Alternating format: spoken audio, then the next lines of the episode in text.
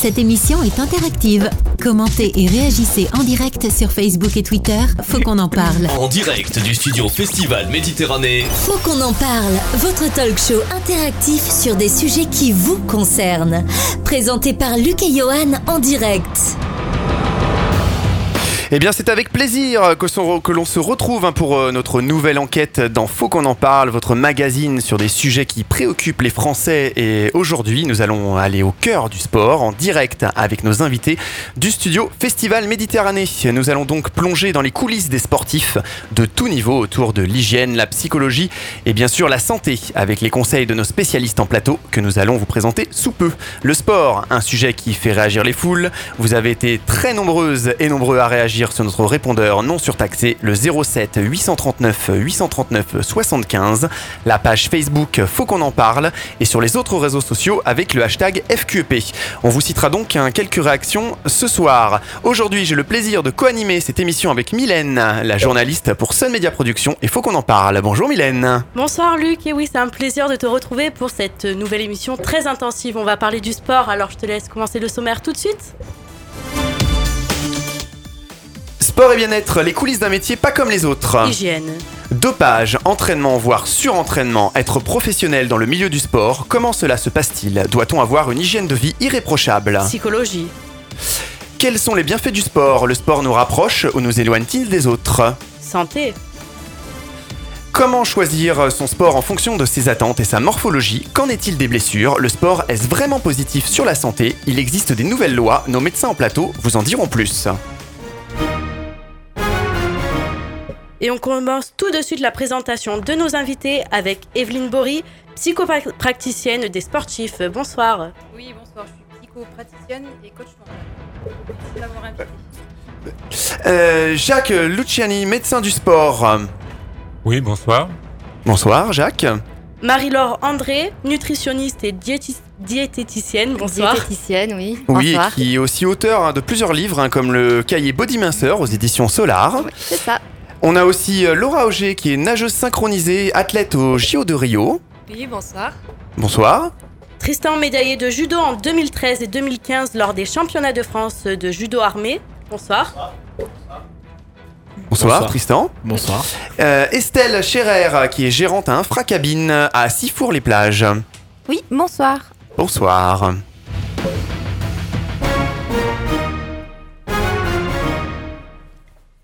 Eh bien, Mylène, tu as été enquêtée un petit peu hein, dans ce monde de, sportifs. Euh, Tu as un petit article à nous dire. euh, On t'écoute. Et oui, effectivement, ceux qui ne s'entraînent pas ne méritent pas de gagner. Cette philosophie est commune chez beaucoup de sportifs de haut niveau ou même amateurs qui cherchent sans cesse à devenir meilleurs. Mais cela peut emmener au surentraînement qui désigne un excès de sport pouvant être dangereux pour la santé. Cela peut entraîner une perte de motivation ou des blessures. À partir de 8 heures d'activité intensive par semaine, nous sommes victimes de surentraînement. Le muscle, dans ce cas, a besoin de récupération et les autres entraînements ne seront pas profitables. Alors c'est parti pour une émission très intensive. On se retrouve tout de suite dans Faut qu'on en parle. Luc, tu as quelques chiffres à nous citer, euh, je t'écoute. Oui, donc à quelle fréquence on pratique euh, le sport Euh, En gros, 42% euh, des gens pratiquent le sport quand même plus d'une fois par semaine, ce qui est très très bon. Et il y a que 5% des gens qui pratiquent le sport pendant les vacances seulement. Donc 42%, c'est un chiffre à retenir, hein une fois par semaine au moins le sport. Et quelles sont les principales activités physiques ou sportives déclarées en 2010 Alors euh, la marche de loisirs arrive bien devant, ensuite c'est la natation, euh, le vélo, la baignade, le ski alpin, la pétanque, et oui, le football, la randonnée pédestre, euh, la musculation, le jogging et la pêche. Et combien de licences ont été délivrées en 2015, Luc? Euh, Il y a presque 9 millions de licences, hein, 8 millions 719 000 précisément. Et où fait-on le plus de sport en France? Eh bien, euh, Palme pour la Bretagne, euh, donc dans l'ouest de la France, effectivement, et dans les Alpes, c'est là où on fait le plus de sport. Et quel sport pratique-t-on le plus à la montagne, justement, en 2010 Bon, bien évidemment, le ski alpin, le ski de fond, l'escalade, la randonnée arrive quand même en deuxième position, et puis la randonnée à raquettes. Combien le sport pèse dans l'économie de la France, Euh, la dépense sportive nationale s'établit à plus de 38 milliards d'euros euh, pour euh, les dépenses dans le sport. Et connais-tu le nombre de salariés dans le sport en France Le nombre de postes salariés s'élève à un petit peu plus de 124 000 pour euh, l'année 2015. Et combien y a-t-il d'équipements sportifs Euh, un petit peu plus de 269 000 équipements sportifs un petit peu euh, partout en France. Et en fonction de l'âge, as-tu des stats sur la pratique du sport Oui, alors bien entendu, plus on est jeune et plus on fait du sport, hein, avec le top record entre 15 et 18 ans, puis ça baisse doucement un petit peu. Et puis bah, les plus de 75 ans, c'est ceux qui font le moins de sport en France. Et le nombre des pratiquants de sport collectif selon le sexe Euh, le football arrive euh, largement euh, en tête avec plus de 10%. Euh, ensuite, il y a le basket, le volley, le rugby, le hand. Et les chiffres des sportifs de haut niveau Au niveau des sportifs de haut niveau, hein, dans, dans l'élite, on a un petit peu plus de 13 800 sportifs de haut niveau, haut niveau en 2016. Euh, 773 élites très précisément. On a quand même 7000 euh, espoirs. euh, voilà. Merci beaucoup Luc pour ces chiffres. On va commencer donc euh, tout de suite euh, ce débat, Mylène, avec euh, l'hygiène de vie. Et oui, on a eu quelques réactions sur notre Facebook, faut qu'on en parle, et même sur notre Twitter. Alors on commence avec Myriam. J'ai toujours rêvé de faire du sport de haut niveau, mais j'ai jamais trouvé un sport où je brillais plus qu'un autre. À 50 ans maintenant, il est trop tard. Florent, je déteste le sport, c'est fatigant, je crois que mon, sp- mon corps n'a pas été conçu pour ça. Thaïs, je déteste le sport, vraiment pas un sujet pour moi, même à l'école, c'était pas mon truc.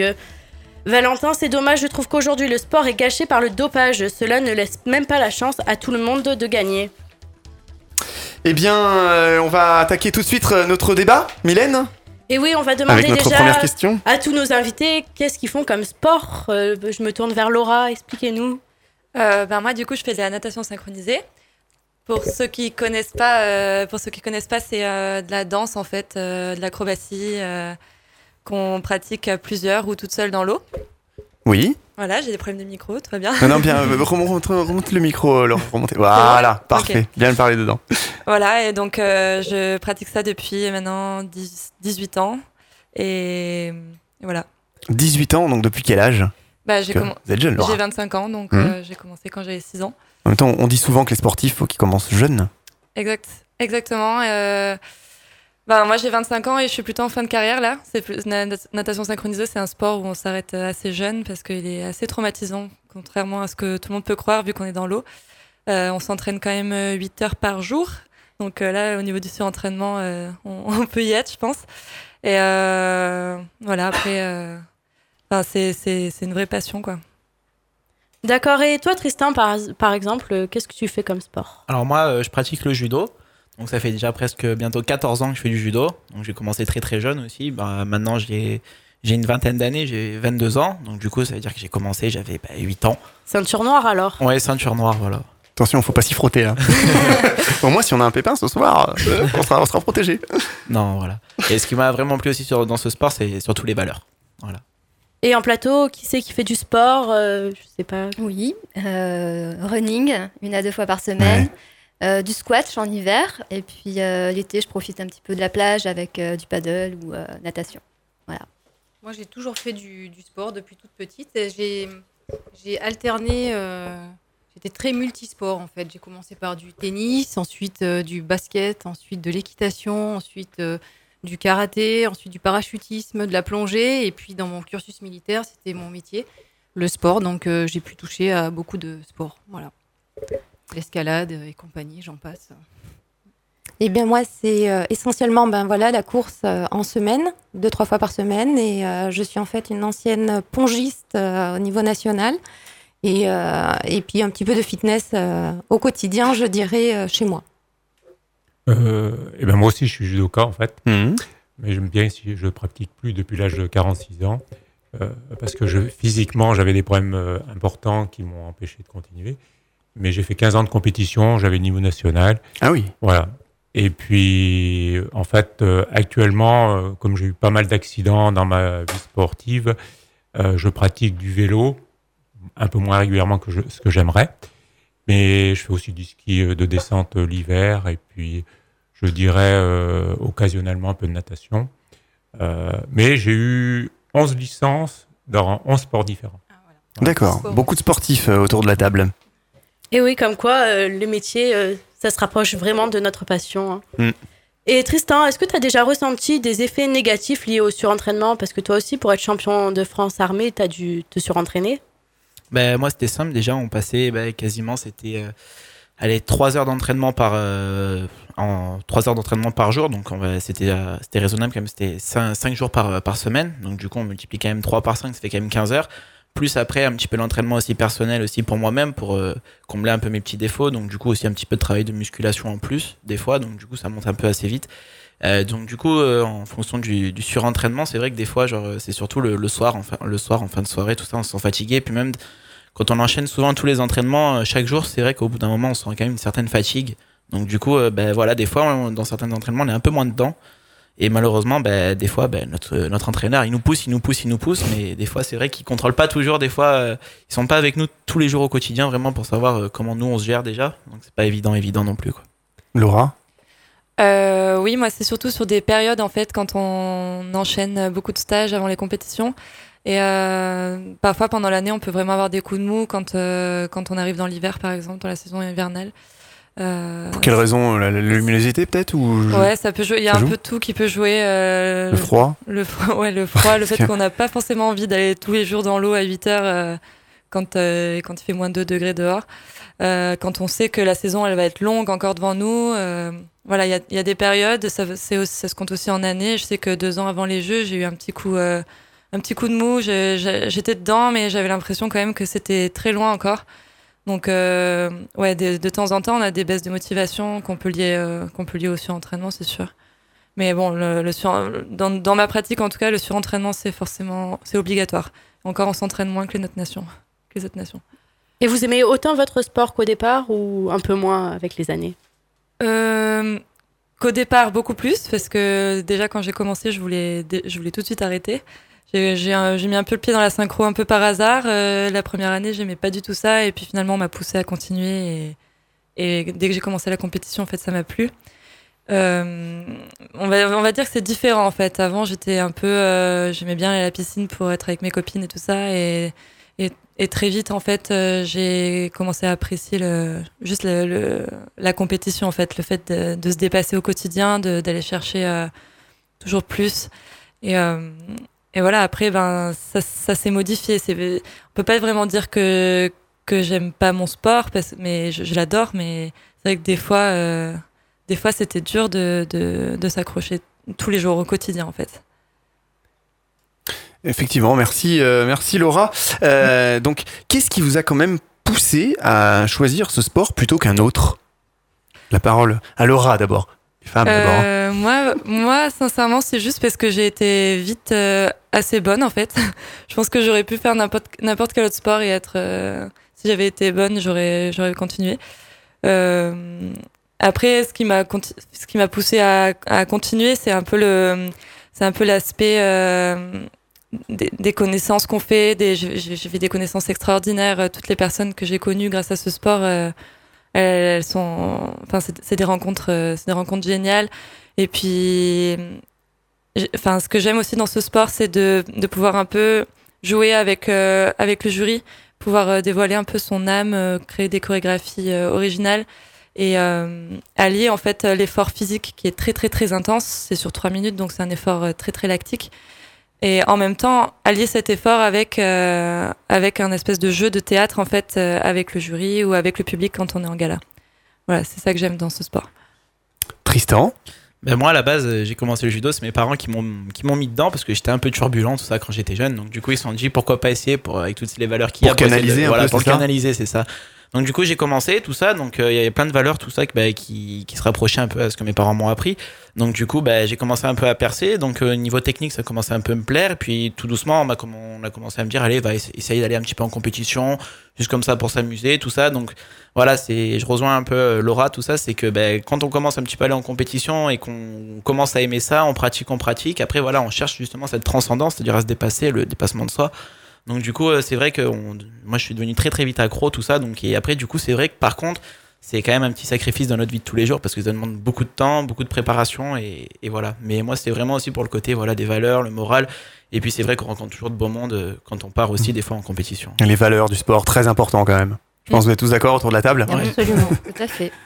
Et comment devient-on professionnel? C'est pas un matin en se levant, on se dit ah tiens, je vais devenir nageuse synchronisée professionnelle, je sais pas, Euh, des rencontres euh, par hasard. ouais, donc déjà, on n'est pas professionnel en fait. on est, euh, on, on, tou- on touche pas de salaire pour euh, en étant, Ah. même en s'entraînant 8 heures par jour, on n'est pas payé. Et comment on vit alors du coup? Euh, Une question qui ben, découle parce que Voilà, comment on on fait? vit? Bah, grâce aux parents. c'est pour ça qu'on s'arrête très jeune. Ouais. C'est pour ça que c'est compliqué. On fait des études à côté, en fait. Et voilà, c'est pour ça qu'on est obligé de s'arrêter jeune, contrairement aux autres pays où elles sont, payées, euh, elles sont payées pendant leur, euh, pratique.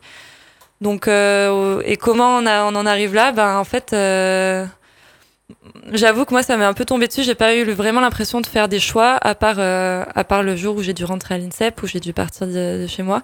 Ça a un peu toujours découlé, vu qu'il y avait des résultats, en fait vu qu'il y avait des résultats, ben, je continuais et j'avais envie d'avoir encore plus de résultats, plus de résultats. Et, et au final, ben, je me suis retrouvée aux Jeux Olympiques euh, juste parce que je poussais toujours plus. Quoi. Quand même. Et même aux Jeux Olympiques, on n'est pas payé euh, en fait, c'est beaucoup de bourses. Donc, j'ai eu des bourses euh, de ma ville, j'ai eu des bourses au niveau du conseil général, de ma fédération. Donc, j'ai réussi à avoir un, un peu d'argent, mais c'est pas.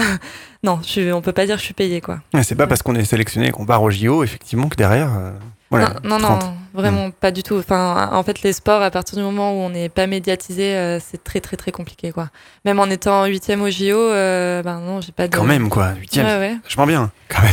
Oui, oui, c'est vachement bien, mais en fait. Euh, D'être allé là-bas déjà, c'est énorme, ouais, quoi. Ouais, ouais, Bah, on a, j'ai eu des bourses, j'ai eu des, mm. j'ai eu des bourses, mais j'ai pas, pas de salaire, j'ai pas de sponsor. En il faut, voilà, c'est ça. J'allais dire, il faut des sponsors, des, voilà, des, des, gros qui vous financent, qui financent derrière. Ça. En fait, nous, on n'a pas le droit d'utiliser le nom équipe de France. Et ah. donc, ouais, donc du coup, euh, parce que c'est c'est réservé pour euh, notre équipementier en fait. Donc ah. euh, il faudrait que j'utilise le nom juste de Laura Auger. Sauf que mmh. Laura Auger, euh, finalement, à part les gens qui font de la synchro, personne ne connaît vraiment. Donc ben, on est un peu limité avec ça en fait. Mmh. On peut avoir des sponsors au niveau des marques de maillots de bain, des marques de maquillage, mais sinon on n'intéresse pas grand monde. Et quels sont vos meilleurs souvenirs? Quelque chose qui vous revient en tête? Ben là, clairement, euh, je, réponds directement les Jeux Olympiques. Cet été. Euh, c'est magique. C'est JO. Il n'y a même pas de mots pour décrire. Vous avez fait l'entrée au stage, au, stade. Ouais, on a fait, là, j'ai fait la cérémonie d'ouverture. Euh, ça doit être énorme quand même, l'ambiance. Parce que nous, on voit ça à la télé. Enfin, c'est ça n'a rien à voir, je pense. C'est indescriptible. C'est vrai que. C'est vrai que le, la, j'ai réussi en fait un peu peut-être pour la première fois de ma vie à, profiter vraiment de l'instant présent, de profiter vraiment de chaque seconde. Euh. Je me rappelle encore quand je suis rentrée dans le village olympique, j'avais l'impression que mes yeux c'était une caméra en fait et que j'étais dans un film. Ça pouvait pas être la, réalité en fait. C'était trop trop fou. Donc euh, donc ouais, mes meilleurs souvenirs, c'est les Jeux Olympiques, mais, mais j'ai quand même des très très bons souvenirs sur des compétitions nationales où euh, bah, on se tire la bourre en fait avec des, des amis et ça, crée un peu euh, une espèce d'ambiance un peu bizarre où, euh, où on est en concurrence en fait avec nos amis et ça c'est hyper bizarre mais en même temps c'est hyper stimulant. Mhm. J'ai des super souvenirs, euh, ouais, mes championnats de France en 2007 et les championnats du monde à Barcelone en 2013 aussi qui sont un super souvenir. C'est la première fois qu'on était en, en, duo avec, avec ma, ma duettiste en fait. Voilà. Et non, ouais, sinon les Jeux Olympiques, la finale, la finale des Jeux Olympiques où mes parents étaient dans les gradins et on, on apprend qu'on bat les américaines. Donc là, ben, explosion de joie. En plus, euh, je savais que c'était un peu l'apothéose de ma carrière, donc euh, après que ça allait un peu retomber. Donc, euh. Fallait profiter vraiment de chaque instant. Exactement. J'ai vraiment, j'ai vraiment profité de chaque seconde. Avant de donner la parole à Tristan, on se retrouve dans quelques petites secondes. Faut qu'on en parle, c'est également sur le web. Retrouvez toute l'actu de votre émission ainsi que nos enquêtes en replay sur fautquonenparle.fr. Eh bien, la même chose pour Tristan? Souvenirs euh ah, Moi, les meilleurs souvenirs, c'était bon. C'était pas les JO C'était pas les JO, j'ai pas eu l'occasion d'y aller parce qu'il y a une telle concurrence quand même et un tel niveau. Non, moi, c'était euh, bah, mes championnats euh, nationaux quand j'ai dû monter dans le nord de la France, donc c'était à Lille. Donc, du coup, bah, j'arrive et tout. J'avais bah, j'avais pour réputation un petit peu toujours d'avoir du mal à franchir les demi-finales. C'est un peu comme une barrière psychologique, un petit peu, parce que je, je me fixais toujours par rapport à ça. J'ai fait plein d'échecs par rapport à mes demi-finales.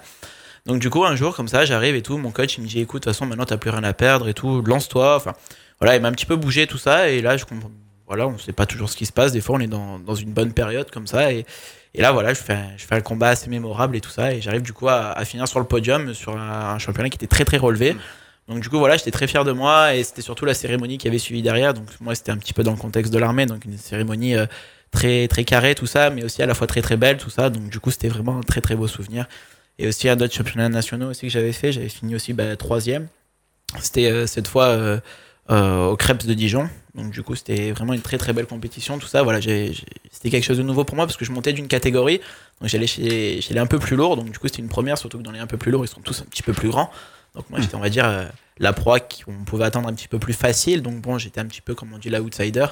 Mais voilà, après, là où je rejoins aussi les bonnes choses, c'est que, voilà, après, au fur et à mesure, quand on fait les compétitions, on commence à se connaître. Et que, voilà, nous, dans le judo, c'est. On, on est très amis à côté, donc c'est-à-dire on se voit, on peut se rencontrer, on peut discuter ensemble, boire un verre, tout ça. Autant sur le tatami, ben, on se connaît plus et voilà, pour faire, pour faire un peu imager, c'est un peu la guerre, quoi. Voilà, du coup. Et que faire une fois que notre carrière est finie? Là, je me tourne euh, avec tout le monde. Je Oui. sais pas. Qui veut Bah, prendre la parole Laura, Jacques, euh, Laura a prévu quoi? Laura, tu as prévu quoi? Alors moi, j'ai du coup, j'ai euh, en parallèle, j'ai suivi des études de, pour être euh, kiné. Euh, donc à Saint-Maurice, juste à côté de l'INSEP. Et là, bah, dans deux semaines, j'ai ma soutenance de mémoire pour euh, finir en fait mon année. Après, normalement, si tout se passe bien, je serai diplômée. voilà, donc on est obligé de, on est Mmh, obligé c'est de le faire des études à côté. Ouais. Bah, c'est sûr que c'est pas avec tout l'argent que tu as gagné avant, Non. visiblement. Effectivement. Euh, Jacques Luciani, par, Ah oui par exemple, vous m'avez dit que vous avez fait beaucoup de sport. euh, vous, c'est la blessure qui vous a entraîné à être médecin ou c'est un choix euh, Non. Euh, j'ai été blessé, euh, j'étais déjà en- étudiant en médecine. Euh, en fait, euh, en, en fait j'ai eu trois années noires. Là, euh, donc le- le- l'année où j'ai passé, passé mon concours de médecine, je me suis blessé en janvier. Et donc j'ai eu le temps de travailler euh, mon concours et j'étais très bien classé du coup. Euh, et puis l'année d'après, je me suis reblessé. L'année encore suivante, je me suis reblessé. Et puis après, ça s'est un peu stabilisé, mais bon, euh, le meilleur était derrière moi. voilà, donc j'ai jamais franchi le cap du au championnat de France euh, au niveau national. J'ai été, euh, en gros, j'ai franchi une fois ou deux le, premier tour, mais je suis jamais allé au-delà. Mais bon, on peut pas tout faire non plus. c'est compliqué quand on est interne à l'hôpital d'aller s'entraîner, quand on est de garde et tout. Et ça a été très compliqué à cette époque-là euh, pour, pour m'entraîner, alors que là, j'étais vraiment très performant. Mais bon, c'est la vie, c'est comme ça. Je regrette pas d'être médecin. Et après, naturellement, dans mon sport, euh, je me suis intégré au niveau, euh, au niveau médical. Et, et puis, euh, ça m'a ouvert euh, le- les voies du sport su- au niveau médical. Et donc, euh, j'ai fait une thèse sur, euh, euh, sur les, les genoux de, des judokas, d'ailleurs. Et donc, ça m'a naturellement, j'avais un pied, un pied dedans, même les deux, on peut, on peut dire ça. Euh, et puis, j'ai choisi une voie un petit peu. À un moment, je voulais euh, faire de la réanimation, anesthésie réanimation, puis j'ai arrêté en cours d'études. Mais euh, après, j'ai fait de la médecine générale, tout en faisant beaucoup de médecine du sport. Et puis petit à petit, j'ai été médecin de lit, j'ai ben, j'ai même été président du comité départemental de judo. Euh, Je me suis beaucoup, beaucoup investi dans le milieu du judo. Puis un beau jour, euh, j'ai eu un, quasiment un burn-out. Et là, euh, j'ai quitté la région où j'étais et je suis venu à Toulon. euh, et là, j'exerce plus qu'un cabinet, je m'occupe plus de câble. Voilà. Bien, merci beaucoup Jacques. On se retrouve dans une toute petite poignée de secondes. Réagissez et commentez nos sujets d'actualité en rejoignant notre page Facebook Faut qu'on en parle. Faut qu'on en parle, c'est le talk show qui aborde des sujets qui vous concernent. On est de retour euh, sur Faut qu'on en parle sur euh, toutes les radios partenaires un petit peu partout en France. On va juste avant d'aborder le thème sur la nutrition, euh, Mylène, tu as fait une petite enquête et on t'écoute de suite. Et oui, une alimentation équilibrée est nécessaire pour se maintenir en bonne santé. Il est possible de manger sainement sans nuire au plaisir de la table. L'apport des sels minéraux ou des vitamines n'est jamais nécessaire si l'alimentation est équilibrée. Cependant, l'hydratation contribue beaucoup aux résultats des sportifs. En général, ils ne s'hydratent pas assez. Pendant l'effort, il faut boire entre 50 à 100 ml d'eau tous les 15 à 20 minutes. Le sportif a-t-il une hygiène de vie irréprochable? C'est notre enquête tout de suite dans Faut qu'on en parle. Et avant, tu as des réactions euh, donc, que nous avons eues sur notre page Facebook. Faut qu'on en parle et sur notre répondeur 07 839 839 75. On t'écoute, Mylène. Et oui, c'est Thomas qui commence avec Je prends des protes. En plus de mes séances de muscu depuis trois mois, je vois déjà les résultats. Je les conseille à tous ceux qui veulent le même corps que moi. Très prétentieux quand même. Un peu, ouais. Là, hein. Jean-Louis, j'adore le judo. Ah, c'est le sport ce soir. Mais à partir du moment où mon alimentation était contrôlée, j'ai préféré tout arrêter. Rémi, je me suis blessée, j'ai pris 10 kilos, dur dur de reprendre maintenant. Laura, une autre, j'adore le sport, il y a qu'après une bonne séance que je me sens bien dans mon corps. Merci Mylène pour ces réactions que vous nous avez laissées sur notre page Facebook. Euh, Un sportif doit-il vraiment avoir une hygiène de vie irréprochable? Posons la question, tiens, Marie-Laure. Marie-Laure André. Euh, alors, tout dépend de, de quel sportif on parle. Je ne sais pas si on parle du sportif du dimanche ou, euh, ou euh, du sportif euh, semi-pro. Parce que ça veut dire quoi? Si on est sportif du dimanche, on peut se permettre des barbecues, des non, apéros, c'est pas des ça, excès mais euh, alors, ce qui est sûr, c'est qu'une bonne nutrition euh, aide vraiment à améliorer les performances. Ça, c'est certain. Donc, euh, qu'on soit sportif ou, spa- ou pas sportif, on conseille à tous une alimentation équilibrée. Et c'est vrai que quand on fait du sport, euh, une bonne alimentation, ça peut vraiment aider euh, pour la récupération. Donc c'est vrai que pour les, les sportifs de haut niveau, c'est super important de, de bien s'alimenter parce que sinon euh, on ne peut pas suivre, hein, ça c'est clair. Et, euh, et puis de toute façon, même quand on fait du sport une fois par semaine, euh, c'est toujours plus agréable de, de se sentir en forme et de, de sentir qu'on peut aller au bout de, de sa performance, quoi, en, en mangeant bien, tout à fait. Et la cigarette chez les sportifs Conseiller, Euh. déconseiller Enfin, J'ai déjà la réponse, mais bon. Voilà, vous avez la réponse, c'est pas la peine de la poser. Non, bien sûr que non. Le tabac, c'est sûr que Je ça, qu'on ça trouve va un pas, endroit où on vous ça va pas aller quand avec, même. hein. euh, avec le sport. hein. Mm. Enfin. Tout le monde est d'accord, je pense, autour de la table. hein. Ouais. Hein. Oui, et pourtant, il y a des grands sportifs euh, de haut niveau qui fument. Ah, bien sûr. Ouais, je Qui crois que fument et, Ah oui et qui Zidane, mangent, par et qui exemple, mangent du McDo. Et... Ouais. Certainement, mais seraient encore plus performants s'ils ne fumaient pas, si, et s'ils avaient une bonne hygiène du vie, avec un bon sommeil, une bonne alimentation et sans, sans tabac. Ça, c'est certain. C'est sûr. Il vaut mieux tabac. pas fumer juste avant le sport quand Ouais, même. Ouais, mieux. Exactement. Oui, oui, oui, Ça diminue de- d'au moins La capacité 15 à 20 pulmonaire. la, la vœu de max. Ouais, te- ça, ça a été testé. Et est-ce que les pratiques hein, euh, d'une religion peuvent-elles impacter l'hygiène du- d'un sportif? C'est important quand même ça. Bah oui, on est en plein ramadan, là. Il me Oui, semble, hein, justement. ça a voilà, commencé. ça va. Oui, je crois. Oui, c'est vrai que cette pratique, elle est quand même euh, particulière. On ne mange pas hein, de, du, du lever du soleil jusqu'au coucher du soleil.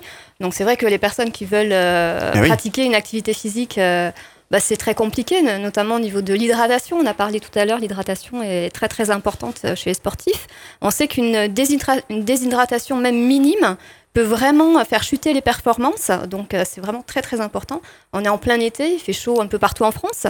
Donc, euh, oui, il faut vraiment s'hydrater. Donc, c'est vrai que euh, certaines pratiques, notamment le, le suivi du, du ramadan, peut, euh, peut être euh, Oui, ça peut avoir un préjudiciable. impact. hein. Ouais, Mm. Tout à fait.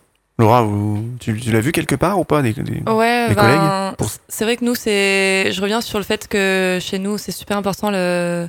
la, la nutrition et tout ça. Toutes les semaines, nous, on voit une diététicienne toutes les semaines qui nous prend notre masse grasse et en fait, avec qui on. Parce que nous, en plus, dans notre sport, on a une dimension esthétique qui est importante. Donc, on doit être euh, très affûté. Mais c'est.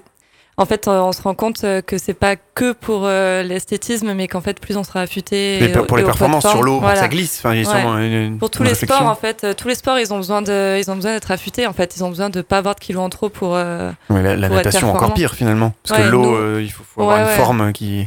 bah, Que l'eau glisse bien. Finalement, le- la graisse, ça fait, ça fait Ah oui flotter en fait. Mais nous, en fait, en fait, dans le sport, on a besoin, on a besoin de pas avoir de kilos en trop pour. Et ce qui est important, ce qui est important, c'est vraiment le, le suivi personnalisé. Ouais, ça. Parce que tout dépend du type de sport. Et puis même euh, pour le même sport, euh, chacun est différent. Donc on a tous des besoins différents. Et c'est vrai que c'est très important de pouvoir euh, conseiller au mieux chaque sportif. Notamment au niveau des besoins en protéines. hein. On, on entendait Mhm. tout à l'heure les personnes qui, qui veulent prendre de la masse musculaire et qui, et qui prennent beaucoup de protéines. En complément, qui mangent beaucoup de viande et qui prennent des, des shakers, euh, des, des barres protéinées, etc. en plus. Euh, je pense que euh, au-delà d'un- d'une certaine quantité sur la journée, c'est pas bon. Euh, surtout au long cours, hein, on sait qu'il peut y avoir des problèmes de santé euh, assez graves avec les excès de protéines. Et est-ce que vous pouvez nous décrire une journée type d'un sportif qui a une hygiène de vie irréprochable avec le sommeil, les repas? Ah oui, sans problème, je peux vous décrire euh, ma vie que j'ai eue Hmm. pendant 17 ans, à peu près. Maintenant, À ça va être le moment de se lâcher, c'est ça Ouais, c'est ça, ouais. Ça fait 6 mois là que, que je me lâche un peu plus. Pourtant, l'apéro, c'était soft. hein. Ouais, C'est très soft, c'est vrai. hein, Consommé avec modération et avec Ouais. que des- il n'y avait pas d'alcool. Non, mais c'est ça, c'est parce que j'habite loin et qu'après, il faut que je Hmm. conduise. Eh ouais. non, euh, ouais, donc en fait, ben, on, se, on se lève le matin. Moi, ce que je prenais, bah, c'était personnalisé. Hein. Je prenais un bout de pain avec un kiwi, euh, un bout de fromage, un du jambon. Et voilà, c'est tout. Après, j'allais m'entraîner pendant 5 heures. Euh, après, je mangeais euh, personnalisé. Donc, euh, c'était une, moitié assiette de féculents, une moitié assiette de légumes et un, un- une protéine, donc c'était sur- surtout de la viande blanche. j'avais le droit une, fois par semaine à de la viande rouge. Voilà, avec fruits à volonté, crudités à volonté. Donc en fait, on mangeait, je mangeais quand même beaucoup, mais je donnais que des, que des bonnes choses à mon corps en fait. C'est ce qu'on m'a dit en fait très tôt dans ma carrière et qui m'a toujours un peu aidé, c'est qu'on est comme des voitures en fait, et on se sert de notre, de notre corps pour performer. Et euh, une voiture diesel, on va pas lui donner de l'essence en fait. Ça, il faut, Donc, lui, euh, faut lui D'accord. donner le bon carburant. Exactement, il faut donner le bon, car- le bon carburant, donc il faut éviter euh, tout ce qui est euh, chocolat, tout ça, même si on a forcément le droit de se faire plaisir, sinon on craque. que, justement, est-ce que ouais, vous avez le droit de. Est-ce qu'un sportif a le droit de grignoter? Euh, Comme tout le monde, non Oui. tout- C'est-à-dire ouais. Marie-Laure, notre spécialiste. Bon, notre alors après, c'est vrai que là, euh, euh, Laura nous donne euh, les, les règles de conduite qu'elle a, qu'elle a eues, mais ça, euh, on peut pas le suivre à la lettre euh, toutes les semaines, tous les mois, euh, Hmm. pendant des années. Donc, il faut quand même laisser la place au plaisir, bien évidemment, pour que les, écarts, performances, euh, elles, soient, elles soient au rendez-vous. Il faut à peu près 80% de suivi et après 20% à peu près euh, d'écart. Voilà, donc le plaisir, c'est très important. C'est un petit peu comme... euh, la petit carré de soupape, chocolat, quoi. euh, la soupape de sécurité sur la cocotte minute hein, pour éviter que- qu'elle Mhm. explose tout simplement. Mhm. Donc euh, oui, c'est vrai que c'est important de prendre un bon petit déjeuner, c'était protéiné, une assiette équilibrée le midi avec des protéines, des légumes, des féculents. Bon, il en faut quand même suffisamment parce qu'on Ouais, se dépense hein, beaucoup. Et oui, il brûle des calories. Euh, plus que- voilà, après une, collation certainement après, Ouais, après ouais. l'effort. Quel type et- de collation après l'effort comme ça? Euh, alors, nous, c'était plutôt pendant l'effort parce que, en fait, euh, vu qu'on s'entraîne 8 heures par jour, euh, il fallait Ah oui, il forcément en faut prendre, euh, plusieurs, hein, des collations à ce La pause moment-là. 10 heures, la pause 4 surtout, heures. euh, surtout des boissons d'effort en fait pour toujours. euh, donc c'était, euh, vous allez dire, je pense que tu vas dire que c'est- bien. On, va pr- on prenait euh, du jus de raisin qu'on diluait avec de Ouais, l'eau super. et un peu de sel. Ouais, tout à fait. Voilà. Un peu de- d'eau de Vichy avec de- du jus de raisin. Et Exactement. voilà. On Ouais. appelle ça une boisson isotonique. petits tuyaux pour C'est augmenter vos parfait pour performances. Récupérer. Voilà. Mm. Et par contre, après l'entraînement, donc dans la demi-heure, en fait, on devait prendre euh, un lait protéiné. Ouais, ça c'est bien. Dans la demi-heure après l'entraînement, si on mangeait pas, euh, si on mangeait pas justement dans la demi-heure après l'entraînement. Donc moi, c'était mon cas euh, parce que j'habitais en en dehors de l'INSEP. Du coup, euh, tous les soirs après l'entraînement, et puis on dosait aussi selon si euh, la journée avait été très intensive ou pas intensive. Voilà. Après, on était très suivi, euh, on était très suivi justement avec une diététicienne qu'on voyait toutes les semaines et qui, s'ad- et qui adaptait notre- nos menus Hmm. en fonction de euh, de l'intensité de nos entraînements Hmm. sur la semaine. Euh, Il y avait aussi le suivi du poids, certainement. Ouais, ouais complètement. Ouais. Bah, Et vous aviez faim ou pas? Non, non, non, Non, ça pas va du tout. Mais ouais. par contre, c'est vrai que j'avais souvent envie de craquage, quoi. J'avais Mm. beaucoup envie Ouais, de je comprends. Mais euh, du coup, on, se l'autorisait aussi. On s'autorisait, euh, par exemple, un, un restaurant par semaine. Un euh, fast-food carrément Non, quand Non. même pas. Parce que Ah, sais parce pas. qu'on voit beaucoup de footballeurs, de rugbyman, Ouais. après un bon match, euh, après avoir gagné, aller carrément au fast-food. Ouais, c'est c'est Ouais. la troisième mi-temps. Ouais, oui, après un match, oui. Mais euh, nous, c'est vrai qu'avant les compétitions, pendant ouais, 3-4 semaines avant la compétition, vraiment, c'est hyper. euh, C'est très strict. très, hein. très, très strict. Mm. Par contre, après, c'est vrai qu'on se lâche parce qu'on n'a pas beaucoup de compétitions dans l'année, mais après une Après, il faut compétition. rattraper. Moi, mon premier repas que j'ai fait après les Jeux, la première chose que j'ai fait, je me suis servi dans le self. J'ai pris euh, trois parts de pizza, des muffins, des chips. Enfin, je me suis vraiment trop C'est craquage total. hein. Craquage Ah ouais, là, total. euh. Je dis pas que c'est ce qu'il faut faire, mais bon. Non, Mais- non, mais- alors après, il faut se dire aussi que l'équilibre alimentaire, bon, il y a, il y a la période euh, d'entraînement, pré-compétition, et puis après, il y a le quotidien. Et l'équilibre alimentaire, ça se construit sur un repas, mais sur plusieurs jours consécutifs aussi. Donc, on a le droit de se faire plaisir, de, de faire un repas plus festif, et puis le lendemain, ben, on se remet en selle, comme on dit. Donc, euh, voilà, ça passe, ça passe très bien, on s'est fait plaisir, et tout va bien. Faut équilibrer, quoi. Ouais. Et Tristan, euh, avec le judo, faut pas sauter de catégorie, donc euh, comment on fait pour gérer Ah ouais, là ouais, Euh, c'est vrai. ouais, c'est vrai que c'est un peu plus compliqué. C'est-à-dire que déjà, euh, on va dire que moi, pour donner un petit exemple, j'étais en moins de 90. Donc, du coup, quand on était dans les moins de 90, le mieux, on va dire, c'est de. bah, c'est d'être le plus proche du poids maximum, quoi, autorisé dans la catégorie. Donc, euh, sachant que moi, j'avais un poids de forme de base qui était à peu près autour de 86-85 kilos. Voilà, où j'étais vraiment, où je pouvais avoir mes meilleures performances, mais bon, je étais toujours un petit peu plus, tout ça. Donc, du coup, moi, je me situais autour de 89,5, quelque chose comme ça dans mes bonnes Ouais, années. bien calé quoi. Ouais, vraiment Mm. bien calé. Bah, Ce qu'il faut, quoi. pas plus. Voilà, donc du coup, c'est vrai qu'au niveau régime c'est chaud alimentaire, quand même à surtout- gérer à 500 grammes près. Ouais, ben c'est c'est une question d'habitude. Après, après, c'est vrai que j'étais pendant quand je me préparais pendant un ou deux mois, c'était vraiment beaucoup de sport. Genre des fois, le problème dans les pro- dans les sports à catégorie de poids, c'est que souvent on fait des régimes un petit peu un peu tardifs pour rattraper l'excès qu'on a un petit peu. Donc souvent, j'étais allez quand j'étais pas en phase de préparation, je me trouvais à, à 4-5 kilos près de voilà de ma catégorie de poids. Donc du coup, ça voudrait dire que enfin ça voulait dire carrément que deux mois avant une grosse compétition, bah on mettait on va dire un petit peu les bouchées doubles et donc du coup on revient un petit peu au au problème de surentraînement donc bon mais euh, c'est vrai que c'est pas évident genre on mange tranquillement c'est mais voilà, c'était moi, c'était quoi? C'était le matin, je me levais, c'était mon petit déj, c'était euh, mon petit bol, mon petit bol de céréales, bon pas trop bien sûr, avec mon petit fruit. Donc du coup, voilà, mon petit jus d'orange. Après, voilà, j'allais partir un petit peu, faire euh, soit un petit peu de vélo, tout ça pour partir le matin. Après, voilà, je revenais le midi, tout ça. Je prenais mon, mon petit repas, bien sûr, bien équilibré. Voilà, souvent, souvent c'était une petite viande blanche, des fois un petit poisson, une petite viande rouge avec, euh, voilà, surtout les légumes. Les légumes, on me disait clairement euh, à volonté. Hein. D'ailleurs, je pense que c'est Marie-Laure, confirmez? Oui, oui, oui. euh, de toute façon, euh, c'est vrai que comme euh, bah, il faut manger, euh, il faut quand même apporter suffisamment d'énergie au corps. Les protéines, comme on a dit, il faut pas non plus des quantités excessives. Bon, les graisses, c'est vrai que tout dépend aussi des objectifs en termes de, de poids. Ouais. Mais euh, souvent, c'est quand même euh, limité pour euh, éviter de, de changer de catégorie. Ouais. Donc, c'est sûr qu'après, euh, bah, qu'est-ce qui reste Les légumes, quoi. hein. donc, il faut Mhm. bien manger quelque chose, mettre, remplir l'assiette, quoi. Ouais. Et donc du coup après le soir, bah, c'était, bah, on filait à l'entraînement. Un petit peu avant l'entraînement, on commençait à boire une, une- un petit peu une boisson isotonique aussi. C'était Ah. nous aussi on nous conseillait fortement ça. Donc un petit peu avant l'effort, un tout petit peu pendant l'effort et surtout à la fin pour vraiment avoir une bonne récupération. Surtout, enfin c'est vrai que ça aide pas mal. Donc bon, on, on le sent pas directement, mais c'est vrai que ça aide pas mal à récupérer quand même. Oui, la collation euh, post-effort, hein, elle, est, elle est super importante. euh, parce que euh, quel, que quel que soit le sport, il y a quand même des, des micro-lésions qui se- s'observent dans le muscle, euh, qui sont d'ailleurs à l'origine des fameuses courbatures. hein, les personnes qui n'ont pas fait de À force de sport trop pratiquer le depuis, sport, euh, en fait. en fait. non, et puis non, enfin c'est le muscle hein, qui se Mm. dégrade un petit Mm. peu. Euh, les, les gens qui n'ont pas fait de pratiquer de sport depuis un moment, euh, bon bah, vont souffrir de, de- de fortes courbatures hein, en principe. Donc c'est vrai que c'est mm, pour reconstruire, pour faciliter la reconstruction euh, musculaire, euh, cette collation euh, post-entraînement, elle est, elle est intéressante. Donc euh, il faut un petit peu de protéines pour ça, Ouais. et puis aussi des glucides hein, pour, euh, pour, bah, pour reconstituer le stock de, de glycogène, parce que le muscle a, A utilisé hein, en principe beaucoup de glycogène. Donc euh, voilà, donc cette collation, pour la récupération, elle est vraiment très très importante. Alors là, on parle quand Et même de. des, et des bicarbonates. Et des bicarbonates, Ouais. c'est J'allais Et, dire, là, on euh, parle des quand même de sportifs euh, au niveau, mais pour le euh, compenser les pertes, tout à fait. J'allais dire là, on parle de sportifs euh, avertis, aguerris, on va dire. Voilà, mais est-ce que si on commence à manger comme ça, qu'on fait un petit peu plus de sport tranquillement, même le sportif du dimanche, est-ce que ça va améliorer un peu ses performances? C'est une question. hein. Oui, je pense. Est-ce que la- l'alimentation équilibrée Oui, va oui. améliorer? Oui, Mm. oui. Alors déjà, euh, le repas qui précède, euh, si vous faites un repas très lourd, euh, difficile à digérer deux heures avant, je pense que vous aurez vraiment des difficultés euh, pour euh, pratiquer votre euh, séance de sport.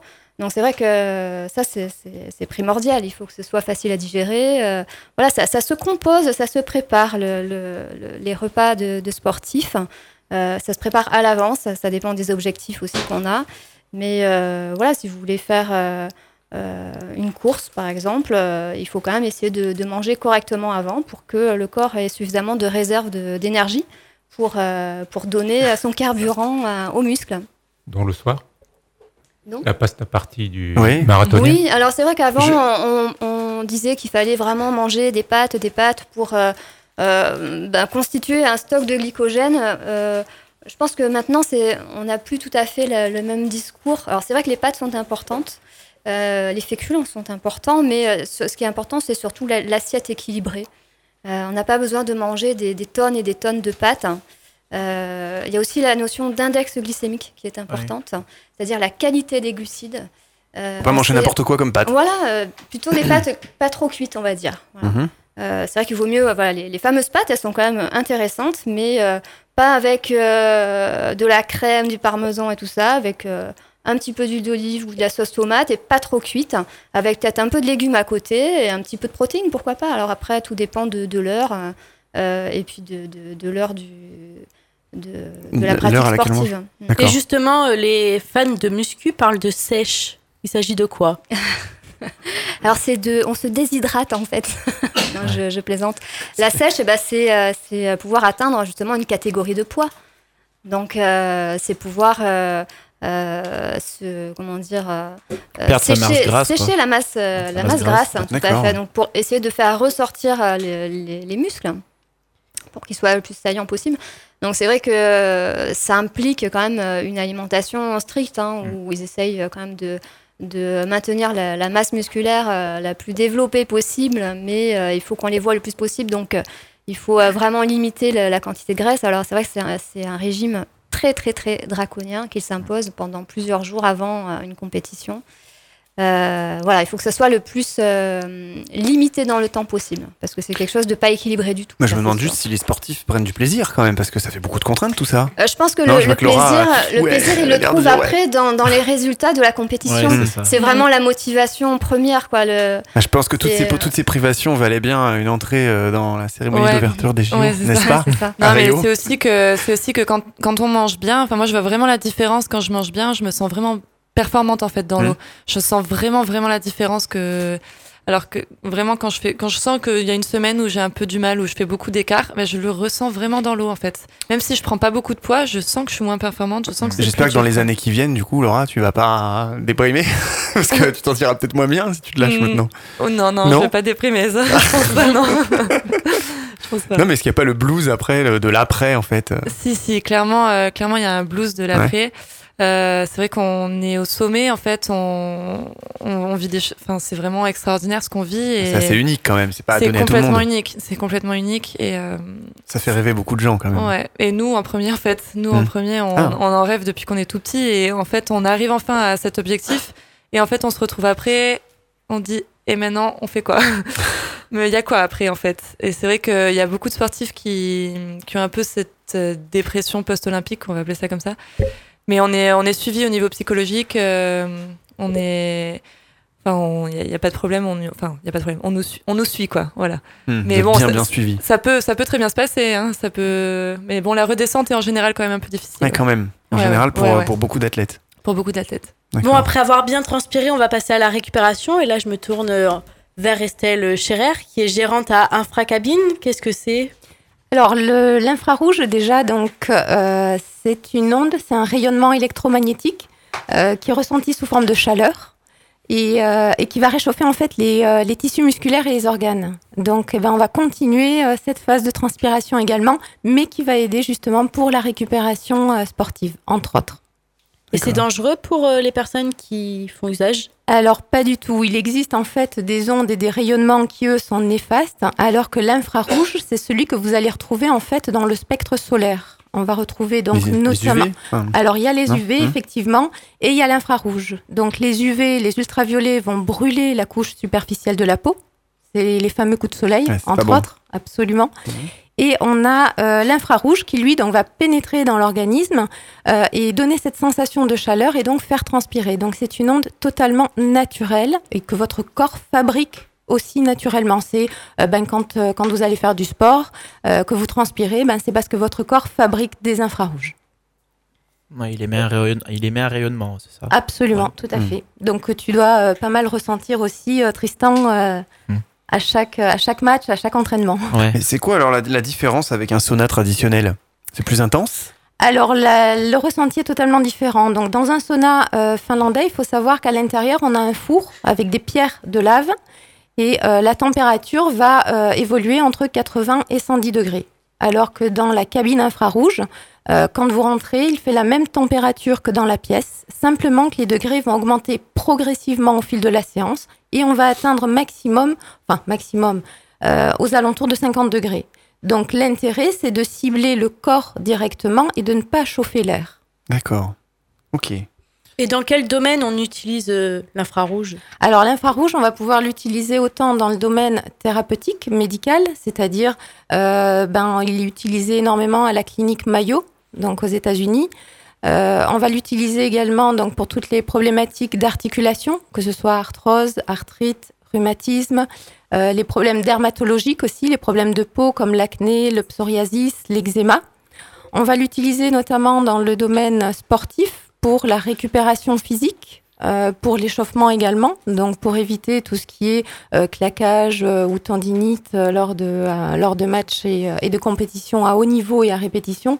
Surtout que ben tu vas peut-être aller dans ce sens-là, Laurent, en me disant qu'effectivement vous avez quand même des entraînements assez intenses et, et assidus. Donc il vous faut quand même cette phase aussi de récupération physique.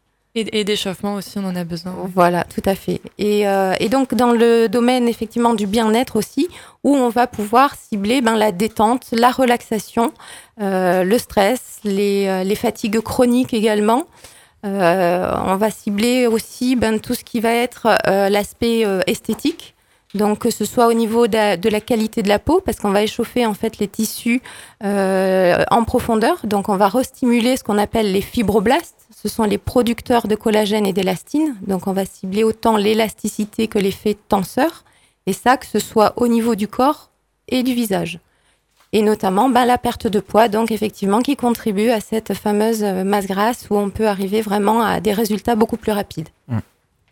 D'accord. Vous avez déjà eu recours à ça, Laura, Tristan Euh. Est-ce que vous en aviez entendu Non. parler déjà? Moi, l'infrarouge, rapidement, mais nous, ce qu'on faisait souvent, c'est. euh, Enfin, ce qu'on on avait à disposition, des fois, c'est. Je sais pas si ça s'appelle toujours comme ça ou si ça s'appelle comme ça, peut-être que je me trompe. C'est une sorte de méthode suédoise de récupération, c'est-à-dire à la fois on alternait quelque chose de très très chaud comme un sauna, et après derrière, par exemple, on allait prendre un bain de glace. C'est-à-dire vraiment pour, euh, entre guillemets, bah, ouais, c'est entre guillemets, c'est une forme de récupération. C'est-à-dire qu'en gros, ben, en chauffant, ben, ça va relâcher un peu le muscle le muscle après Mhm. une compétition et autant après tout de suite quand on va aller bon on attend quand même un petit temps quand même et après quand on va après tout de suite dans le bain de glace ben, ça va le recontracter donc du coup ça le garde quand même dans une certaine euh, ben, euh, comment dire dans une certaine euh, on garde un petit peu quand même le rythme de l'effort qu'on avait avant mais ça permet à la fois de relâcher contracter c'est aussi une méthode de récupération Ça joue sur, ouais, ça joue sur la vasoconstriction, Ouais, vasodilatation en fait. Ouais, nous aussi on, on fait, on fait ça. Mm. Je, moi j'avais j'avais pas trop entendu de parler de l'inf- de l'infrarouge. Nous on est surtout sur la cryothérapie en fait. Que ça, ça marche vachement. Mm. Ouais, ouais, ouais. La cryothérapie, euh, une Corps petite précision, c'est quelque chose qui agit beaucoup sur l'inflammation euh, de l'exercice physique. Mm. Et en fait, euh, l'effet de récupération est Mm. sûrement beaucoup anti-inflammatoire. Sur les tendinites. euh, Ouais. tendinites, Bon, on l'utilise dans les tendinites, entre autres. hein. Ouais, c'est utilisé dans le milieu médical, mais c'est aussi utilisé dans le milieu de la récup, quoi. Effectivement, le froid va cibler euh, la partie inflammation, alors que l'infrarouge justement va aider à détoxiquer en fait l'organisme. Euh, c'est un, peu l'effet euh, l'effet complémentaire de la de la cryothérapie. Et aujourd'hui, ben toutes les études scientifiques justement euh, apportent ces effets-là au niveau euh, reconstruction des tissus. Voilà, on va aider vraiment à reconstruire en fait les, les, les tissus endommagés aussi et toutes les toutes les problématiques qu'on va engendrer au niveau du au niveau du sport, que ce soit au niveau des articulations, de la fatigue. On va mieux assimiler aussi euh, les écarts de température. Donc très souvent, vous êtes amené à vous déplacer dans des pays ou des régions beaucoup plus chaudes.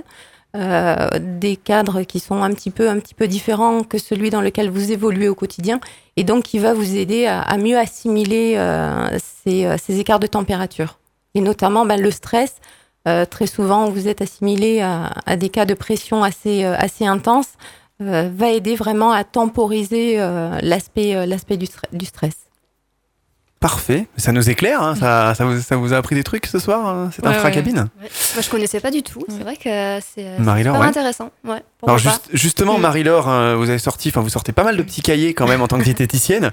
Euh, le cahier Body Minceur, effectivement, le top du sport et de la nutrition brûle-graisse et anticellulite. Il y a plein de petits conseils, il y a plein de trucs sympas. Euh, Qu'est-ce qu'il y a de- dedans d'ailleurs Alors, c'est un nous- programme euh, minceur, Mhm. déjà, un body minceur, donc il y a minceur, euh, que j'ai élaboré avec euh, l'aide d'un coach sportif euh, qui s'appelle Christian Laurence. Donc, il y a des exercices, en fait, pour faire à la maison. à son rythme et à son niveau. Et c'est vrai que moi, pour tout ce qui est gym, j'aime pas trop aller en salle, etc. Donc, je voulais proposer quelque chose qui soit vraiment accessible et qu'on puisse faire euh, à la maison. Donc il y a Mhm. du cardio training, il y a euh, du renforcement musculaire, mais avec euh, le poids du corps tout simplement. Je vois qu'il y a des petits, Et, des petits du déjeuners euh, Et puis, gourmands, enfin il y a et des puis, bien recettes, sûr, des petits trucs. oui, la nutrition, Eh ça va avec, hein, c'est super important et c'est basé sur la notion d'index glycémique bas qui est vraiment super intéressante pour la perte de poids et aussi pour les performances sportives. D'accord. C'est très très complémentaire. Très bien. ouais, ce qui est surtout important quand, quand on veut perdre du poids ou quoi que ce soit, c'est pas vraiment de, de faire vraiment beaucoup de sport, c'est vraiment faire très attention à l'alimentation qu'on va faire. Quoi. Bah, Un mi- mix de hein, tout, en c'est- fait. J'allais Voilà, dire, mais c'est si l'alimentation ça suit pas, Oui, c'est vrai que si on n'est pas, si on n'est pas poids, quoi. sportif dans l'âme, c'est peut-être Ouais. plus simple de, de, de mieux manger, Ouais. d'aller faire du sport. Euh, oui, alors déjà, oui, la, la Non. nutrition, elle est importante. Euh, je pense qu'il y a des gens qui peuvent pas tout faire en même temps Mhm. et d'autres, euh, d'autres, il faut qu'ils fassent euh, les deux. Voilà, qui peuvent pas euh, euh, juste euh, faire attention à leur ligne en, en mangeant sainement. Ils ont besoin aussi de se dépenser. Donc euh, voilà, ça c'est un mix des deux. Euh, après, effectivement, euh, il y a des gens qui préfèrent euh, juste euh, faire le régime. euh, mais bon, je pense que le, le régime, il ne faut pas le- l'envisager en tant que tel. C'est c'est, plus une hygiène alimentaire qu'on va euh, faire évoluer. Quoi. C'est Un régime, c'est un début avec une fin. Et, et une fois qu'on a terminé, qu'est-ce qu'on fait quand on reprend les kilos euh, Je vois pas l'intérêt. Donc c'est vraiment manger sainement et euh, s'occuper de son corps, ça, c'est euh, voilà, c'est le plus important. Donc on retrouve ça, effectivement, tous ces petits conseils dans le cahier Body Minceur. Euh, donc c'est Marie-Laure André. C'est aux éditions Solar. Merci. Pas de souci. Merci Marie-Laure. Et moi, je reviens auprès Oui. d'Estelle parce que quand même, on n'a pas demandé combien ça dure de temps une séance d'infrarouge. Eh oui, faut y aller tous les combien, ça coûte combien? Alors déjà au niveau du, euh, du, du rythme des, des fréquences de, euh, de cabine, euh, tout dépend ben, ce qu'on souhaite euh, cibler, travailler. Alors déjà la séance dure une demi-heure. Le but c'est ben, déjà de détoxiquer l'organisme, c'est-à-dire de libérer les cellules graisseuses de tous les polluants qu'on emmagasine au quotidien. Et ces polluants, ben, c'est ce qu'on va retrouver notamment dans l'air, dans l'eau du robinet, l'alimentation, les boissons, les pesticides, les métaux lourds et notamment ben, le- les drogues, l'alcool, euh, le tabac et aussi le stress. Donc, euh, dans cette phase-là, je dirais qu'une récurrence de une à deux séances par semaine serait vraiment, vraiment l'idéal pour arriver à vraiment maintenir un équilibre, une hygiène de vie également complémentaire aussi ben, au sport, à l'alimentation. Euh, après, ce, style de, euh, de soin, on peut l'adapter aussi sur un protocole de perte de poids. Donc tout dépend aussi euh, le nombre de kilos à perdre, à quel rythme, euh, quelle est l'hygiène de vie de la personne. Et comme au niveau de l'alimentation et du sport, on va systématiquement adapter et personnaliser euh, à la personne. Et le prix de, de tout ça? Alors le prix, donc le prix des séances euh, est aux alentours de 30 euros. Euh, les séances, maintenant, vous allez me dem- demander, mais où on peut les faire Donc euh, là, je suis en cours de négociation, donc pour l'instant, je ne peux pas encore communiquer les endroits où cette cabine va se trouver. Mais par contre, vous allez Vous avez des confrères, des collègues en France aussi qui font ça. Là, on Ah. nous écoute un petit peu partout. Alors- c'est vraiment encore euh, new comme technologie Non, pas. non, c'est euh, c'est tout à fait nouveau, c'est innovant. Mhm. Il existe des cabines infrarouges, effectivement, où on va retrouver donc euh, le l'onde C et l'onde B, Mhm. c'est-à-dire à base euh, d'oxyde de magnésium, de céramique et de carbone, alors que là, c'est vraiment le spectre complet. Donc, Ah oui, donc un- du coup, c'est quasi presque unique en France finalement. c'est presque unique en fait. C'est Mhm. un, un produit en fait d'un docteur allemand. Euh, et le produit donc est totalement européen avec lequel on a donc les certificats et les, agré- et les agréments aux normes françaises et européennes. Et donc c'est un c'est un produit voilà que euh, on va retrouver bientôt ici sur euh, sur la région. Euh, et dès que j'aurai l'autorisation de communiquer Mhm. cet endroit, ben vous le retrouverez effectivement sur le Facebook d'Infracabine ou sur mon Facebook Estelle Scherer. Parfait, merci beaucoup pour ces, ces explications. On va dire au revoir à Marie Landré qui doit nous quitter. Euh, voilà, merci beaucoup pour ces explications au niveau de la Merci. nutrition. Merci beaucoup. Au plaisir, Marie-Laure. Et nous, on se Merci, retrouve- au revoir. On se retrouve d'ici revoir, quelques secondes. Euh, on passe quelques, quelques virgules et on se retrouve de suite. Réagissez et commentez nos sujets d'actualité en rejoignant notre page Facebook Faut qu'on en parle. Faut qu'on en parle, c'est le talk show qui aborde des sujets qui vous concernent. Faut qu'on en parle, c'est également sur le web. Retrouvez toute l'actu de votre émission ainsi que nos enquêtes en replay sur fautquonenparle.fr. Nous voici de retour dans le studio de Faut qu'on en parle, votre talk show euh, interactif un petit peu partout euh, en France sur euh, vos radios, sur le site internet www.fautquonenparle.fr. Vous pouvez nous laisser vos réactions aussi au 07 839 839 60 75. On va attaquer de suite notre partie suivante, la partie psychologie. Et tu as été enquêtée, tu as fait un petit article. Et oui, entre la vie privée et leur métier, les sportifs doivent faire face à l'isolement et au repli sur eux-mêmes. L'isolement social désigne un manque d'interaction sociale en raison de divers facteurs psychologiques et physiques. Ces attitudes sont généralement recherchées par une personne lors des compétitions, souvent de façon temporaire pour une meilleure concentration. Les heures d'entraînement élevées provoquent de la fatigue, les compétitions le week-end, euh, la semaine, pendant les vacances scolaires empêchent les sportifs d'entretenir des relations sociales. Le mental a un enjeu majeur dans la réussite d'un sportif. La fatigue, l'angoisse, le stress ou encore la colère peuvent mener à de mauvais résultats. Quand faire appel à préparateur mental Comment ne pas s'isoler C'est tout de suite Faut qu'on en parle. Et avant, on a eu donc beaucoup de réactions sur notre répondeur et notre page Facebook. Le répondeur qui est ouvert 24h sur 24, 7 jours sur 7, 07 839 839 75. C'est un numéro non surtaxé, je précise. La page Facebook, c'est Faut qu'on en parle. Et euh, sur tous les réseaux sociaux avec le hashtag FQEP. Tout de suite, on t'écoute, Mylène. Alors c'est Lucas qui commence. J'ai failli pratiquer le foot de haut niveau, mais je ne pouvais plus voir mes potes de l'extérieur. À 15 ans, j'ai décidé de tout arrêter. Laetitia, je fais 21 heures de volley par semaine, en espérant que quelqu'un me repère un jour ou l'autre. Et Rachid, faire de la boxe et Staps en même temps, c'est compliqué, il va falloir un jour faire un choix. On ouvre cette partie euh, psychologique, Mylène. Euh, quels sont les bienfaits du sport? Jacques, par exemple, notre médecin. Les bienfaits, euh, ça dépend à quel niveau on le pratique. Ça peut être très traumatisant euh, pour le corps à haut niveau. Mhm. Euh, par contre, quelqu'un qui pratique une activité régulière de, disons, tro- trois fois par semaine euh, avec une intensité modérée à moyenne, euh, va avoir un capital santé euh, très très amélioré, euh, puisqu'on estime par exemple que ça peut diminuer d'au moins 25% le risque de cancer du sein chez la femme et que, par exemple, on a près de 50% de moins de cancer du côlon. Euh, donc, c'est loin d'être négligeable. Oui. Et après, pour le sport de haut niveau, euh, tout à l'heure, j'entendais parler de surentraînement, alors que c'était un entraînement intensif. Le surentraînement, c'est une définition assez précise, avec des items, des critères précis. On répond à un questionnaire euh, et on va déterminer en fonction du score final si on est en surentraînement. Un entraînement bien conduit ne doit pas entraîner un surentraînement. Mais il y a des circonstances à côté qui peuvent donner ce surentraînement. Euh, par exemple, un état grippal, euh, la grippe, c'est une catastrophe. hein. On a 15 jours euh, au moins de récupération, par exemple, au niveau cardiaque. Donc, il est hors des questions de faire du sport euh, au niveau après une Voilà, grippe. la grippe pour un moins 15 sportif. jours. Donc Voilà. ils sont vaccinés, les sportifs, contre la grippe Je sais pas. euh, Oui, non, oui. Je crois On, pas on a, tous. on a le choix. Enfin, on a- C'est pas obligatoire. Comme tout le monde. Ah. c'est pas obligatoire. Oui, c'est le même, euh, la même loi que pour tout le Ouais, monde, en fait. hein. c'est ça. On n'est pas obligé. Ouais.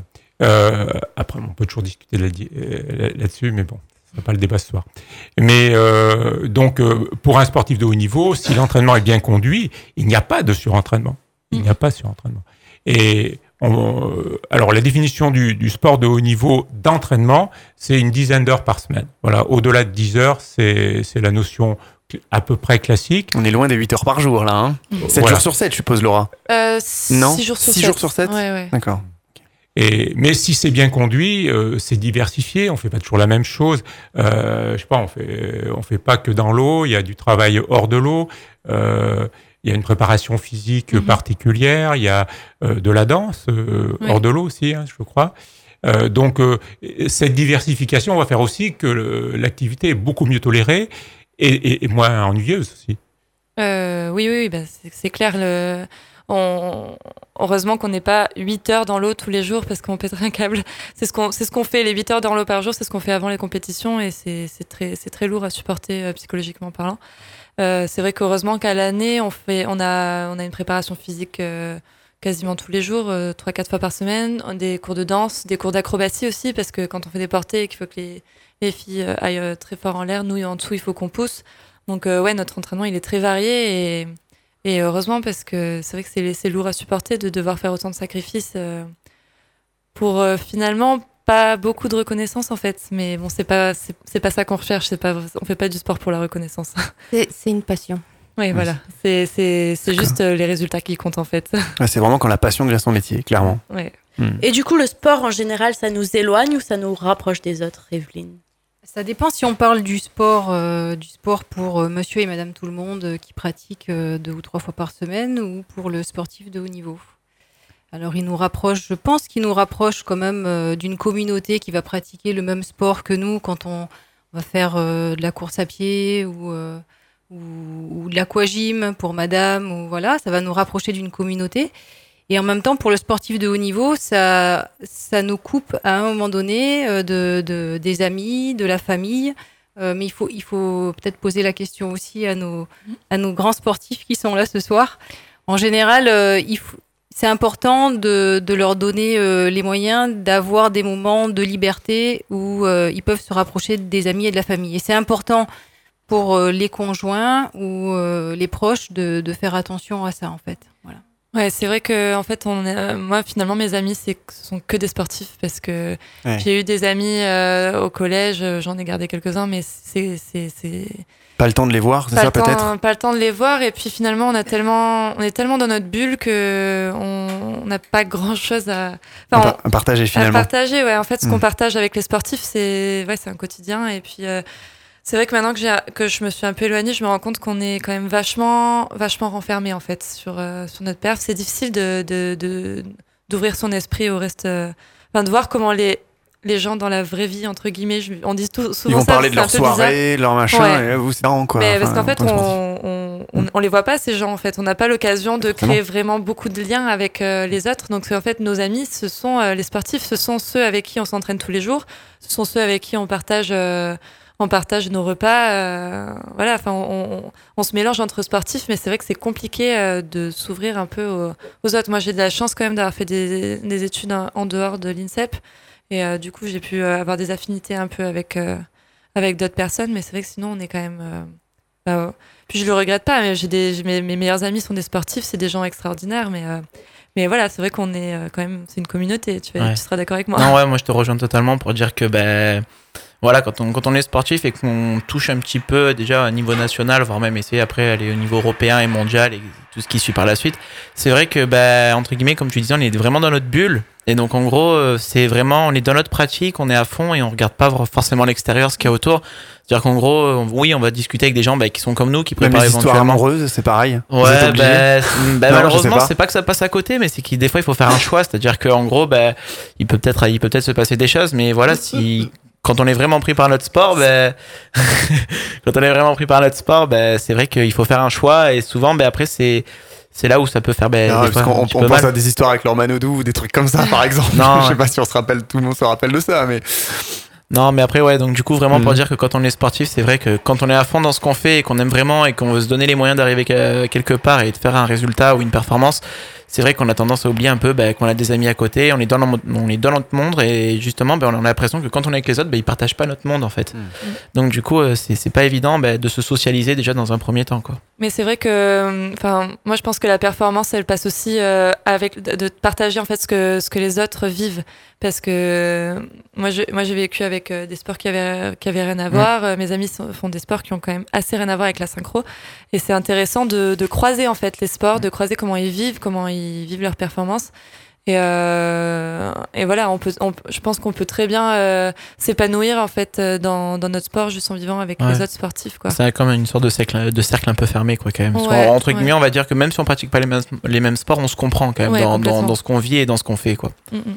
Et en même temps, c'est important, euh, et ça c'est le rôle du préparateur mental vraiment, de d'attirer l'attention de l'athlète sur le fait que après la carrière, euh, il y a une autre vie, Mm.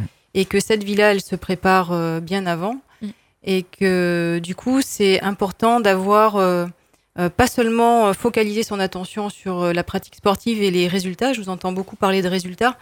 Et euh, notre nutritionniste tout à l'heure parlait de plaisir même dans l'alimentation. Et moi, je partage tout à fait cet avis-là. C'est que c'est important de conserver toujours, même si on va faire très attention à l'alimentation ou à l'entraînement ou à la performance dans son sport, garder des espaces de liberté pour pouvoir durer et justement au niveau nerveux pour, euh, pour avoir des moments de récupération, pour être équilibré et envisager euh, son sport professionnel en envisageant aussi euh, sa carrière après Oui. et avoir plusieurs centres d'intérêt en fait. Mm. Un gros centre d'intérêt qui est le sport professionnel et donner une place à la famille ou, ou autre, donner une place à ses études, donner une place à voilà pour être un petit peu comme si vous étiez installé sur une chaise qui a quatre pieds, bien stable et le jour où la carrière professionnelle elle s'arrête, euh, il y a autre chose derrière. On peut Mhm. envisager la suite et l'anticiper.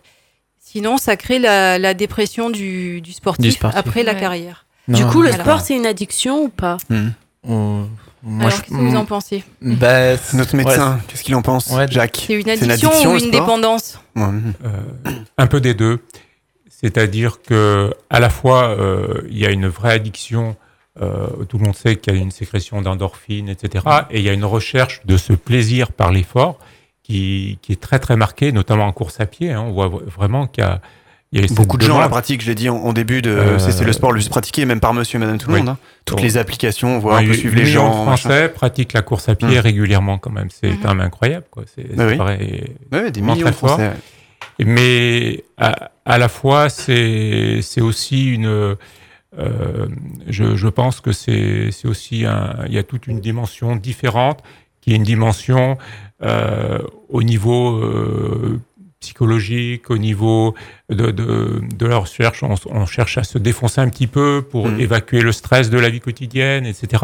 Oui, il y en a beaucoup qui font du footing après le boulot, des choses comme ça. Euh, Du, du temps de midi, hein, c'est Même entre midi et deux, Ah ouais. ouais, Ouais. beaucoup beaucoup de sports pratiqués du temps de midi, qui est un sport euh, au moins autant pour euh, se détendre et évacuer un peu le stress quotidien.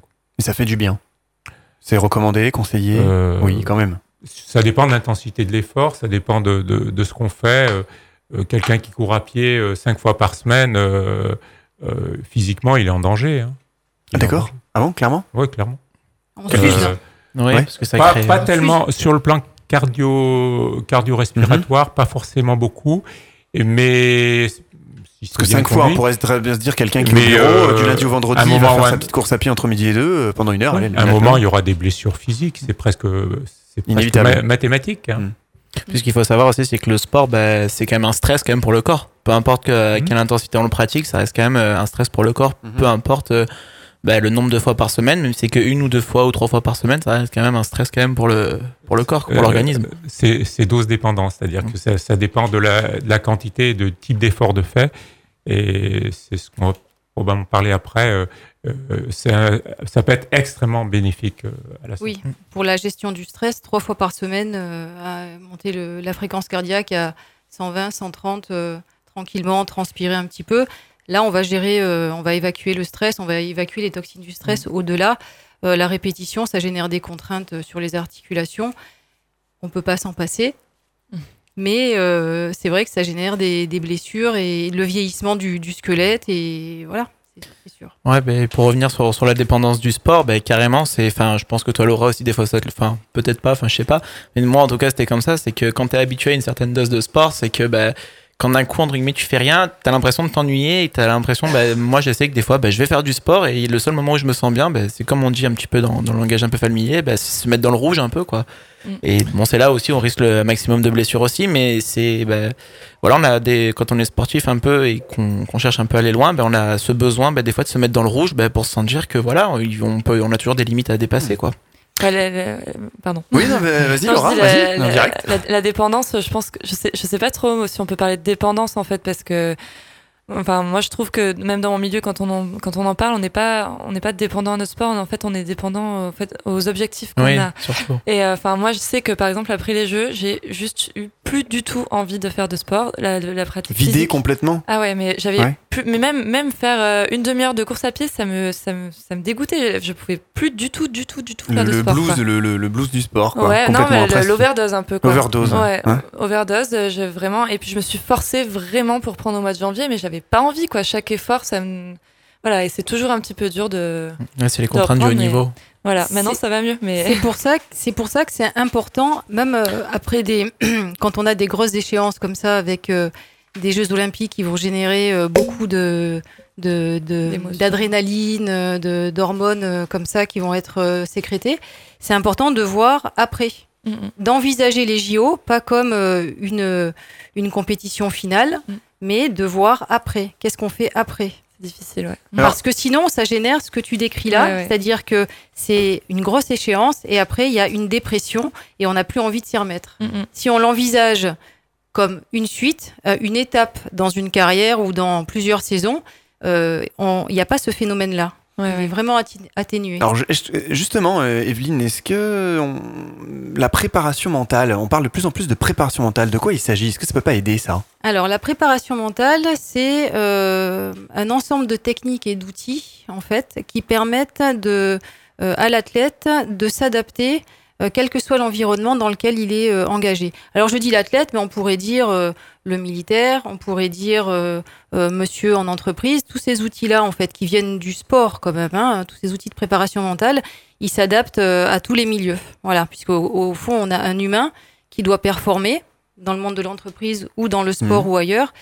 Et c'est des, pe- des, des techniques qui vont travailler sur euh, les différents paramètres du potentiel de performance. On en a, euh, on en a plusieurs. Il y a l'estime de soi, la gestion des émotions, la gestion de l'énergie, la communication de soi avec soi, mais de soi aussi avec l'entraîneur, avec euh, les autres membres de l'équipe, avec la famille, euh, la concentration sur le passé, le présent, le futur, à quel moment on se concentre euh, euh, et comment on, doit, on se concentre. Il y a la gestion des, des objectifs, euh, la motivation, il y en a des paramètres à travailler et des outils à acquérir pour justement être euh, à 100% de ses moyens euh, quand c'est euh, quand c'est le moment de performer. C'est Voilà. réservé que, qu'aux personnes de haut niveau ou ça peut être n'importe qui? Parce qu'on parlait même de préparation mentale en entreprise. euh, Oui, voilà. Donc ça Ça, on parle de préparation mentale en entreprise. On peut tout à fait se préparer en entreprise, à mener une grande, euh, à mener une négociation, à mener une, une conférence, de la même manière qu'un sportif de haut niveau va se préparer.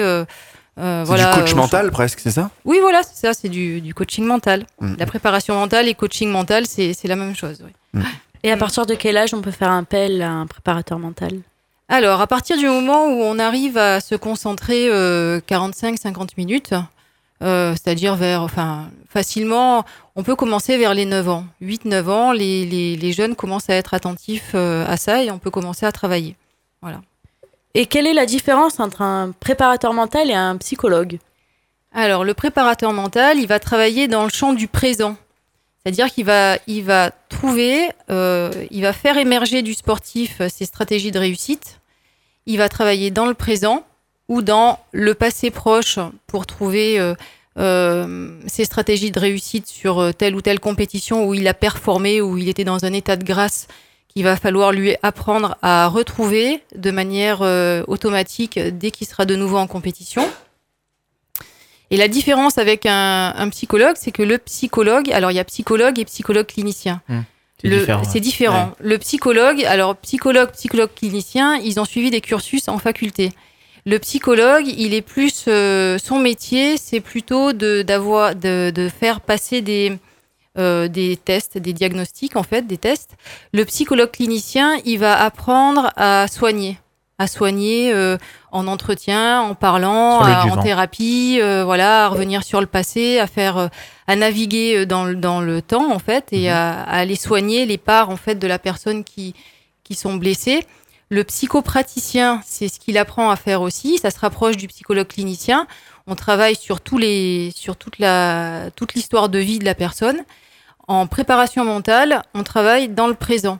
Et ce qu'il faut surtout pas, ce qu'il faut éviter, c'est de faire, de commencer par exemple une thérapie euh, juste avant une compétition, une grande échéance, parce que là, on va remuer dans le seau euh, les choses qui, qui ont bouleversé la personne, et du coup, on déstabilise ces paramètres euh, importants au niveau à réguler, au niveau de, de la performance, en fait, tous les paramètres dont j'ai parlé tout à l'heure.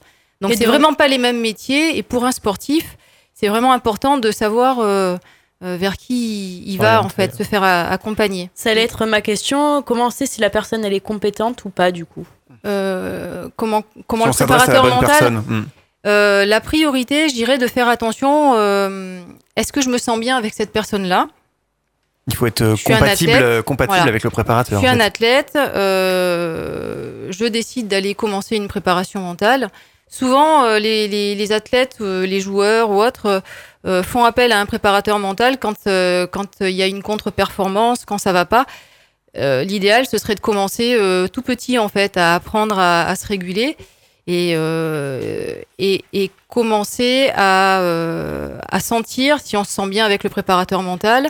Euh, il faut aussi faire attention à est-ce que le préparateur mental, euh, est-ce que euh, est-ce qu'il me dit d'emblée, euh, moi avec moi tu vas gagner? Bon voilà, c'est des petites choses. C'est Ouais. difficile hein, pour un athlète de savoir, de dire, ok lui il va être compétent ou pas.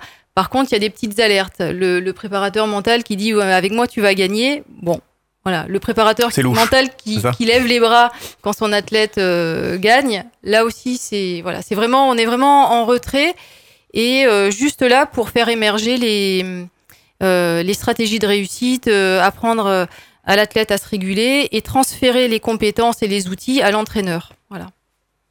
Merci. Merci beaucoup. On se retrouve dans quelques petites secondes pour aborder notre partie santé. Faut qu'on en parle, c'est également sur le web. Retrouvez toute l'actu de votre émission ainsi que nos enquêtes en replay sur fautquonenparle.fr. Réagissez et commentez nos sujets d'actualité en rejoignant notre page Facebook Faut qu'on en parle. Faut qu'on en parle, c'est le talk show qui aborde des sujets qui vous concernent. On est de retour euh, dans le studio pour Faut qu'on en parle, votre émission interactive. Je vous rappelle le répondeur 07 839 839 75. On est en direct un petit peu partout en France sur euh, nos radios partenaires. On va aborder tout de suite euh, cette partie santé avec un article. Mylène, hein, tu as fait quelques petites recherches. On t'écoute de suite. Et oui, la fatigue est le facteur qui provoque le plus souvent des blessures. 60% des sportifs ont déjà été blessés à cause du surentraînement. Le dos, les genoux, le coude ou encore l'épaule sont souvent les membres les plus touchés. Il existe différentes phases de récupération, repos, entraînement, surcompensation, euh, capacité où elles ont augmenté, le nouvel entraînement. La récupération doit être égale à la phase d'entraînement. Si la reprise est trop rapide, elle ne sera pas à 100% de ses capacités. Alors quel est le rôle de notre cerveau et de notre corps dans le sport? C'est tout de suite dans qu'on en parle.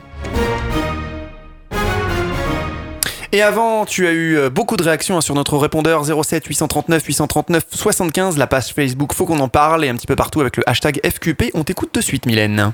Et c'est Marina qui commence. À l'âge de 15 ans, je suis rentrée en centre de formation de basket. Quelques mois plus tard, rupture des ligaments de la cheville. Ma cheville est trop abîmée pour le basket, c'est fini pour moi. Heureusement qu'à 18 ans, j'ai encore la possibilité d'entreprendre des études et de faire autre chose. Georges, mes enfants sont durs à tenir. J'ai beau les inscrire dans trois sports en même temps, ils sont intenables, je sais plus quoi faire. Jean-Denis, je fais du marathon depuis mes 5 ans au Sénégal. Arrivé à 15 ans en France, j'ai continué. Aujourd'hui, j'ai 55 ans. J'ai jamais été blessé ni malade. Je touche du bois. Et Thierry, pensez à vous échauffer, c'est très important. Merci Mylène pour euh, ces réactions. On va attaquer tout de suite cette partie dans l'attente, hein, c'est ça? Comment choisir son sport en fonction de ses attentes? Euh, Pour qui cette question? Pour qui veut, euh, je Alors sais ça, pas, c'est le euh, live. non, je pense que. Non, je pense que. Non, je, je- co- comment choisir son sport en fonction de ses attentes Je pense déjà avant de choisir un sport qui correspond à nos attentes, je pense déjà il faut déjà se connaître déjà un peu soi-même, savoir qu'est-ce qu'on aime et savoir ben, quel type de dépenses ben, on aime faire. Moi, je sais que étant petit, genre voilà, j'étais un peu turbulent, j'avais besoin de quelque chose qui me canalisait. À la fois, j'étais pas, j'étais pas tout fin, tout fin. Donc c'est vrai que des activités qui étaient plutôt à, caracté- à caractéristiques athlétiques, ben, ça me correspondait un petit peu moins.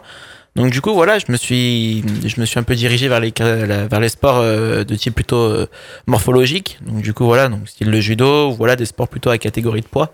Donc du coup euh, voilà, je pense que déjà il faut se connaître un petit peu soi-même, connaître ses qualités déjà un petit peu. Bon après bien sûr, j'ai pas dit que par exemple si on est gros, on doit aller tout de suite dans dans, dans un sport à catégorie Ouais. de poids ou quoi que ce soit, c'est juste qu'il faut se connaître, il faut connaître ses capacités, mais bien sûr ces capacités elles évoluent aussi avec le temps. Donc du coup c'est c'est à voir aussi avec l'individu. Après, pour répondre à, à l'auditeur qui a mis le commentaire sur, euh, sur Oui. ses enfants, il y a peut-être, euh, quand euh, plusieurs sports, euh, ça permet pas de canaliser, euh, plusieurs sports euh, plutôt dynamiques, il y a des activités plus Trois sports en tranquilles. même temps, il nous disait. voilà, C'est abusé. plus Voilà. tranquilles comme, euh, comme euh, euh, le tir à l'arc, euh, comme euh, le, le tir au pistolet, euh, le tir sportif. Ça, Plutôt de la concentration. Ouais, c'est qui ça, permettent Ouais. plutôt, euh, voilà, ou Pas du défoulement. On va voilà, pas les inscrire à du chose. rugby, euh, Voilà. du foot. euh, canaliser l'attention sur, euh, sur autre Mm. chose. Voilà, d'une autre manière. Je, je pense aussi que euh, c'est un peu compliqué à répondre à, à cette question. Pourquoi? Parce que il y a en gros euh, deux situations. La situation de, de l'enfant, c'est les parents qui vont décider pour lui et qui Oui, vont l'amener vers un sport. Et on sait que avant 12 ans, l'enfant a du mal à se canaliser pour un sport. Alors, euh, le conseil qui, qui est donné, c'est on va faire tester différents sports par l'enfant et pas forcément le sport pratiqué par le père ou la mère euh, pour que eux ils puissent se retrouver dans un sport et pas se précipiter sur un- une activité, euh, dire bah la petite fille c'est la danse, euh, le, le petit garçon on va le mettre au foot, voilà. Il est un peu fort, on va le mettre, voilà, il pourrait être poids lourd en, de en- les- en de- judo. de- de les faire voilà. choisir, en fait. Oui, parce qu'on a des surprises hein, par moment. hein, on a des, des surprises. Hein. Et, et donc, euh, le- les laisser décider. C'est vrai qu'à un moment, et si vous, s'ils doivent continuer dans le sport, après 12 ans, ils vont choisir une activité vraiment principale. Et cette activité principale, euh, il faut qu'ils s'y tiennent. Parce que sinon, euh, ils vont errer de sport en sport et ça marchera pas du tout. Hmm. Ça, c'est le conseil qu'on va donner aux parents. Alors après, pour, pour un sportif, euh, j'allais dire du dimanche, ou un- sportif adulte qui veut trouver son sport parce qu'il a arrêté, il a plus fait de sport pendant longtemps, il veut se remettre au sport, c'est assez fréquent à notre époque, on voit ça souvent. Euh, c'est c'est sûr que ça va dépendre, euh, je crois, de, de, de, de facteurs souvent, de rencontres, parce qu'on a la copine qui court, donc on va aller courir, euh, courir avec la copine, et puis elle est en club, donc on va s'inscrire dans le club. Mhm. Euh, et puis il y en a d'autres qui vont choisir le vélo parce que voilà, on est dans un milieu où il va y avoir du vélo. Euh, donc ça, c'est, je crois que il y a une partie d'opportunité aussi dans, dans le choix. Euh, et on peut pas conseiller un sport, dire euh, parce que cette question revient toujours dans mes constatations. Euh, j'ai, mais euh, qu'est-ce que je dois faire comme sport?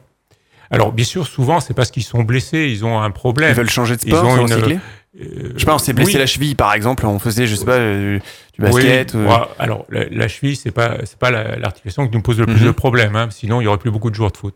eh, ouais, c'est clair. Ça, c'est évident. Mais euh, c'est sûr qu'on a plus de problèmes avec les genoux, par exemple. Il n'y a pas de doute. Mhm. Surtout pour des sportifs qui vont être des sportifs dans l'âge sportif euh, plutôt à la quarantaine où là on commence à avoir vraiment des, pathologies euh, arthrosiques Euh, et donc on, va ch- choisir des, sports leur proposer différentes choses ben, ils, pourront faire du vélo ils pourront faire de la natation ils pourront faire différentes choses qui et c'est vrai qu'on globalement on privilégie plutôt des sports un peu d'endurance plutôt mais bon, il y a peut-être des gens qui vont choisir d'autres choses, hein, mais euh, c'est vrai qu'à 40 ans, on va pas les mettre euh, au, au foot, quoi, s'ils n'ont pas joué au foot avant, quoi. Ouais, clair. Euh, on les met en danger, là. C'est, c'est- ils sont en danger, ces gens-là. Euh, donc, il- le, le- le choix, c'est ça. Et euh, je crois pas qu'on, euh, qu'on soit euh, tôt dans la vie euh, programmé pour, euh, pour être euh, très fort dans un sport. Euh, tu l'as dit tout à l'heure, euh, c'est presque, pas par hasard, mais disons, euh, euh, qu'elle, qu'elle fait de la natation synchronisée. Euh, moi, personnellement, euh, ma mère m'a amené au, au judo parce que j'étais plutôt un enfant plus réservé, euh, très introverti. Et elle s'est dit, bah, ça va peut-être le libérer, Ouais, etc. Et ça a totalement marché. Ça a totalement marché, hein, c'est sûr. Après, quand on commence à battre les autres, c'est sûr qu'on a plus de... Et on a plus d'assurance. Euh, voilà. Ouais. ça, ça amène quand même, euh, voilà. Donc, euh, le, je, je crois qu'il y a une partie d'opportunité et aux parents de d'orienter les enfants, peut-être aussi de, de comprendre leurs enfants et pas seulement de, de dire ouais mais moi j'ai fait euh, je sais pas quoi et Mm. je, je vais mettre Oui, ou j'ai pas, j'ai- ça, ça me plaît, j'aimerais bien que mon, mon fils ou ma fille fasse il y a la même chose. les- Parce qu'il y a souvent ça aussi. il y a les parents on parle de- frustrés. du Eh oui, sport, mais en il parlant de la musique, il y en a des- qui mettent. les euh, parents frustrés ils ont pas Mm. réussi C'est euh, ça. la, qui maman voulait être reportent sur euh, l'enfant euh, ouais. justement leur, euh, leur On- rêve de sportif de on le voit en danse Mais, mais c'est Ouais. vrai aussi pour la musique, hein, des parents qui Mm. mettent euh, Oui. qu'est-ce que leurs enfants- au piano alors qu'ils n'ont pas envie? Enfin voilà, Voilà. même dans le sport, c'est la même chose. Tiens, bah, je vais t'inscrire à faire de la danse euh, parce que moi j'avais envie de faire de la danse, tu vas faire de la danse quoi. Et, et ça, c'est un petit Ça, peu, bon. un petit peu le piège. Euh, mais on doit faire tester les, les différents sports euh, par les enfants. Après, il y a des, des espèces de profils de- d'enfants aussi où ça va être euh, plus favorable. Euh, mais On peut regarder un peu leur comportement habituel. tout à aussi? fait, tout à fait. Par exemple, je sais pas, euh, et les euh, laisser tester, et les laisser tester les sports. Un, ga- un garçon par exemple qui grimpe partout, euh, voilà, qui aime bien euh, ouais, Ouais. grimper. euh, tiens, on va peut-être lui faire tester un peu l'escalade, non? Euh, oui, Ça peut être une idée de, de voir un peu le Je vais comportement. donner mon exemple avec mon fils. Euh, mon fils, euh, il faisait, il faisait de l'escalade, il faisait du judo. Mhm. Là, c'était un peu atavique. Comme il- par hasard. Voilà, comme par hasard. Il, faisait de la musique. On- je, je lui ai- je lui ai fait tester d'autres activités. Et euh, bon, il a fait ses études. Il- quand il est entré dans, dans son école d'ingénieur, euh, c'était un milieu de rugby. Il s'est mis au rugby et ça a été son vrai sport. Mhm. Et il a plus fait de judo. Et c'était très bien. Il s'est éclaté dans le rugby. Bon, il s'est un peu blessé, mais euh, il a Ça- continué quand même. ça Parce que c'était son sport. C'était Mm. son sport, ça le motivait. Et, et voilà, donc il a trouvé sa, sa partie à lui. Quoi. Même si ça s'y mêle un petit peu quand même le judo rugby. Hein. Au Oui, niveau, c'est quand ça même l'a un sport, beaucoup de, un sport de contact, Ouais. un sport de combat, donc c'est quand même, même Ouais. au niveau des appuis, ça va être pas mal. Hein. Euh, énormément. Euh, Mm. Il avait une, une réputation terrible de plaqueur. hein. Ouais. non, parce que moi je le vois souvent, parce qu'on a souvent des judokas qui partent dans le rugby ou même des rugbyman des fois qui reviennent dans, dans le judo. Donc du coup, c'est vraiment des sports qui, voilà, qui, qui se ressemblent un petit peu sur certains points. Tout à fait. Ça fait passerelle entre les deux. Ouais, un Presque. petit peu, ouais, presque. On va parler de blessures tout de suite. Euh, vu que le sport de haut niveau, c'est plus encadré, on va dire que le sport amateur, voire semi-pro, c'est pas plus dangereux de faire euh, son sport chacun de son côté? Euh, alors, la, réponse n'est pas si simple. Euh, je vais prendre un exemple. Par exemple, en rugby, on a, on a chez les, juniors, on avait fait il y avait une enquête qui avait montré que en, rugby, un des grands risques, c'est la commotion cé- cérébrale. Euh, quand il y a une perte de connaissance sur le, terrain, c'est comme un chaos en, boxe, euh, c'est très, c'est grave, c'est toujours grave. Euh, et, mais la, commotion, c'est le, joueur qui sait plus où il est, quoi. Voilà.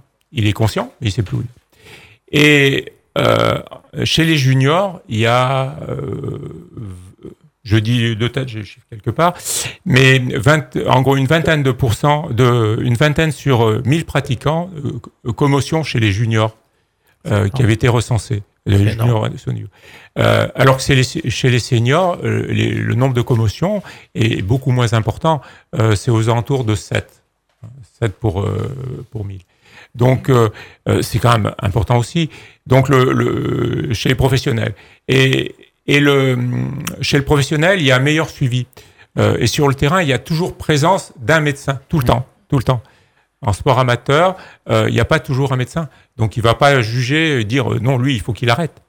Euh, donc, il y a, un danger euh, dans, le sport amateur incontestablement à ce niveau-là. Par contre, par contre, euh, dans, en rugby professionnel actuellement, euh, il y a une, euh, des, des- des puissances physiques colossales, des gens qui ont des masses physiques Mmh. énormes, des gens de 115, 120 kilos, qui, qui ont une puissance physique colossale, Ouais. qui, qui sont capables de courir très vite. Ouais. Euh, et ces gens-là, quand ils, ils rentrent en contact avec un euh, d'autres joueurs, le, le choc, le traumatisme est énorme, vraiment énorme. Et, et euh, donc là, il y a, il y a quand même en rugby professionnel euh, un risque euh, physique très important. Donc on a, on a vraiment euh, la réponse n'est pas simple. Faut, faut, la, on- faut la voir en fonction un peu de- du type de, de traumatisme et du, euh, du, du type de euh, le, le- le joueur, la place aussi, quelle, quelle, à quelle place il est dans le, dans le rugby. C'est sûr qu'il y a quand même des sports qui, où les risques traumatiques sont moins sont- graves. quand même, Oui. moins graves. C'est sûr que le, Alors, rugby, oui, c'est sûr que bon, voilà. oui, mais il faut pas dire qu'en football, il Oui. il n'y a pas de, de commotion. Il y a des commotions. Chez nous euh, aussi, on a des commotions. Ju- bah justement, oui. on allait y venir Avec justement. euh, portées, euh, euh. Laura, vous vous êtes déjà blessée ou Oui, combien de temps oui, tout oui. ça? Alors nous, c'est vrai qu'au niveau des traumatismes, on en a quand même un peu moins, même si on nage, on nage toutes très proches en fait, donc on se donne tout le temps des coups. Ah, mais ça ouais. va pas jusqu'à la fracture quand même parce que il y a l'eau en fait qui nous Ouais, empêche. qui absorbe de- aussi quand même. Mais euh, on a vraiment des gros bleus. Des fois, on a des contusions. euh, Enfin, c'est, c'est- c'est- des fois, ça nous empêche de pouvoir nager. Euh, moi, j'ai déjà eu une commotion cérébrale en torse cervical parce que je me suis pris une fille qui est retombée sur ma tête. Ouais. Ah ouais. Et ça arrive très souvent. Ça arrive très très souvent. Ce genre de choses. L'effondrement, on a mêlé au rugby. Ouais, c'est ça. Mais euh, voilà, enfin, on. Et Comme nous, quoi la natation on- synchronisée euh, non mais oui, hein. faut pas croire. euh, on ouais. a quand même beaucoup beaucoup de, de blessures. Euh, j'ai été arrêtée pendant un an à 17 ans parce que j'avais une hernie, une hernie discale. Ah ouais, là, un an carrément Ouais. d'interruption de la carrière. Pour reprendre après, c'est Pour chaud quand reprendre après, ouais, c'était très chaud, mais j'étais bien motivée. Mhm. J'avais les dents qui rayaient le plancher. Et euh, ouais, ouais. Et non, non, on a beaucoup de, mais c'est plus des blessures rhumatismales ou musculaires. Ça va moins être des traumatismes de type fracture ou commotion, même si on en a à cause des portées. Euh, mais, mais, mais oui, on a beaucoup, on a beaucoup de blessures et elles peuvent être un peu diminuées avec une bonne hygiène de vie, comme on en a parlé tout à l'heure. Mhm. Mais, mais bon, euh, je pense que tant qu'on fait du sport de haut niveau, il y a forcément un risque de blessure euh, dans, dans tous les sports. Forcément. Et, et dans le cadre de- des blessures, la préparation mentale, ça s'adapte aussi beaucoup. Ouais, énormément. Parce que dans ces temps-là où euh, l'athlète ou le nageur peut plus s'entraîner, on a des techniques euh, de visualisation, de répétition mentale des gestes, euh, des, des enchaînements de, de gestes, qui va permettre de continuer à entraîner euh, les circuits neuronaux qui sont liés à ces apprentissages-là. Et simplement, la commande motrice est inhibée. Mais Mhm. le jour où l'athlète peut reprendre en fait euh, son activité, euh, il revient au meilleur niveau euh, plus vite que s'il ouais. n'avait pas répété mentalement tous les, toutes les, les figures peut-être pour toi. Ouais, ouais, ou- complètement. voilà. Mhm, c'est vrai. Euh, Jacques, que- quelles sont les blessures qu'on qu'on rencontre le, le plus fréquemment Ça dépend.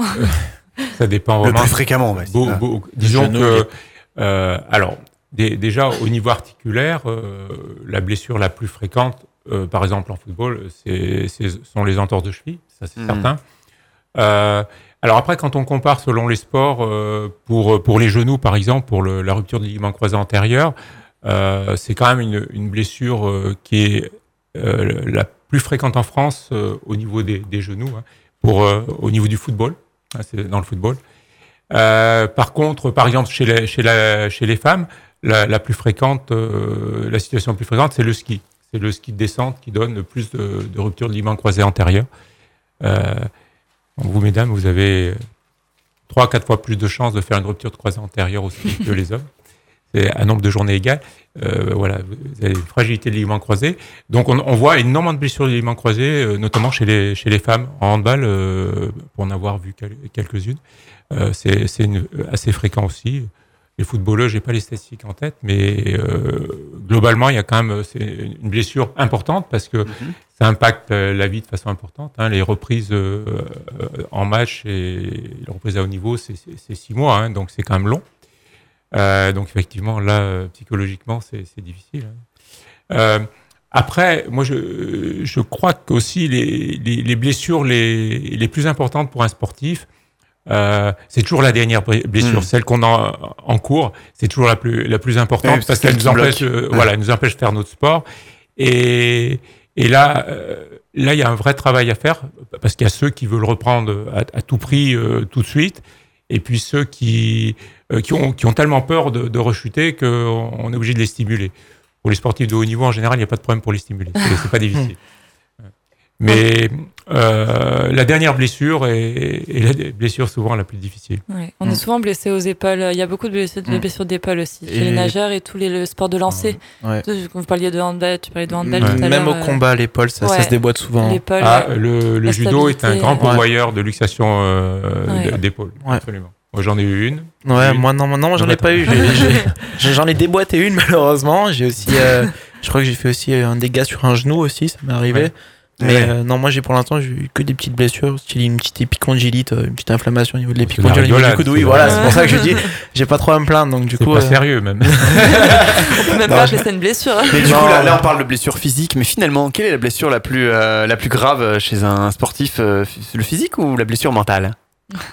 Eh, bonne question, hein Bonne question. Moi, je dirais la blessure mentale parce que du coup, on peut, on peut plus rien faire du tout, quoi. Blessure physique.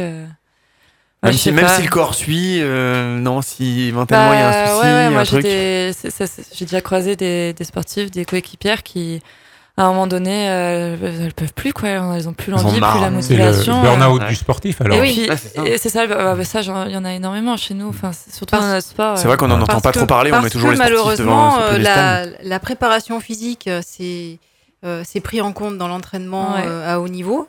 Euh, la préparation technique euh, Aussi. depuis plusieurs années aussi, Mhm. mais avant, euh, ça, les- Mhm. la prépa physique n'y était pas. Et, et la préparation mentale, c'est encore, euh, C'est encore négligé. ouais. c'est encore Trop. négligé. Et euh, c'est pour ça qu'on arrive à des, des athlètes qui sont en burn-out, comme, euh, comme, Mhm. euh, comme le disait. Euh, Là, on n'en on en Jacques. parle pas trop, hein, en plus. Non, hein. et le problème c'est que ça crée forcément aussi Pourquoi des blessures physiques du coup quoi, parce qu'on est Ouais. on est plus euh, à ce qu'on Mm. fait, on n'est plus à fond on et est plus attentionné aussi. hein. on est plus attentionné. Moi, ça ça m'est arrivé de d'avoir des, des, des coups de mou et c'est le moment où on se blesse le plus, où on tombe ça. malade, Ouais, on fait moins gaffe. où on- du Mm. coup bah on n'est plus à notre sport, on n'est plus on, on n'est plus performant quoi. Pourquoi on n'en parle pas de ça, justement? Du burn-out dans les... chez les athlètes Du burn-out. Euh, on commence à en parler. On Non, non, non, commence mais- à en parler. Ah, Euh, ce, qui, ce qui serait, ce qui serait intéressant, c'est que, euh, c'est que l'entraîneur, euh, progressivement, arrive à déléguer, en fait. Mm. Arrive à déléguer, comme il a délégué euh, la partie prépa physique, prépa technique, qu'il arrive à déléguer euh, la gestion euh, euh, préparation mentale de ses athlètes.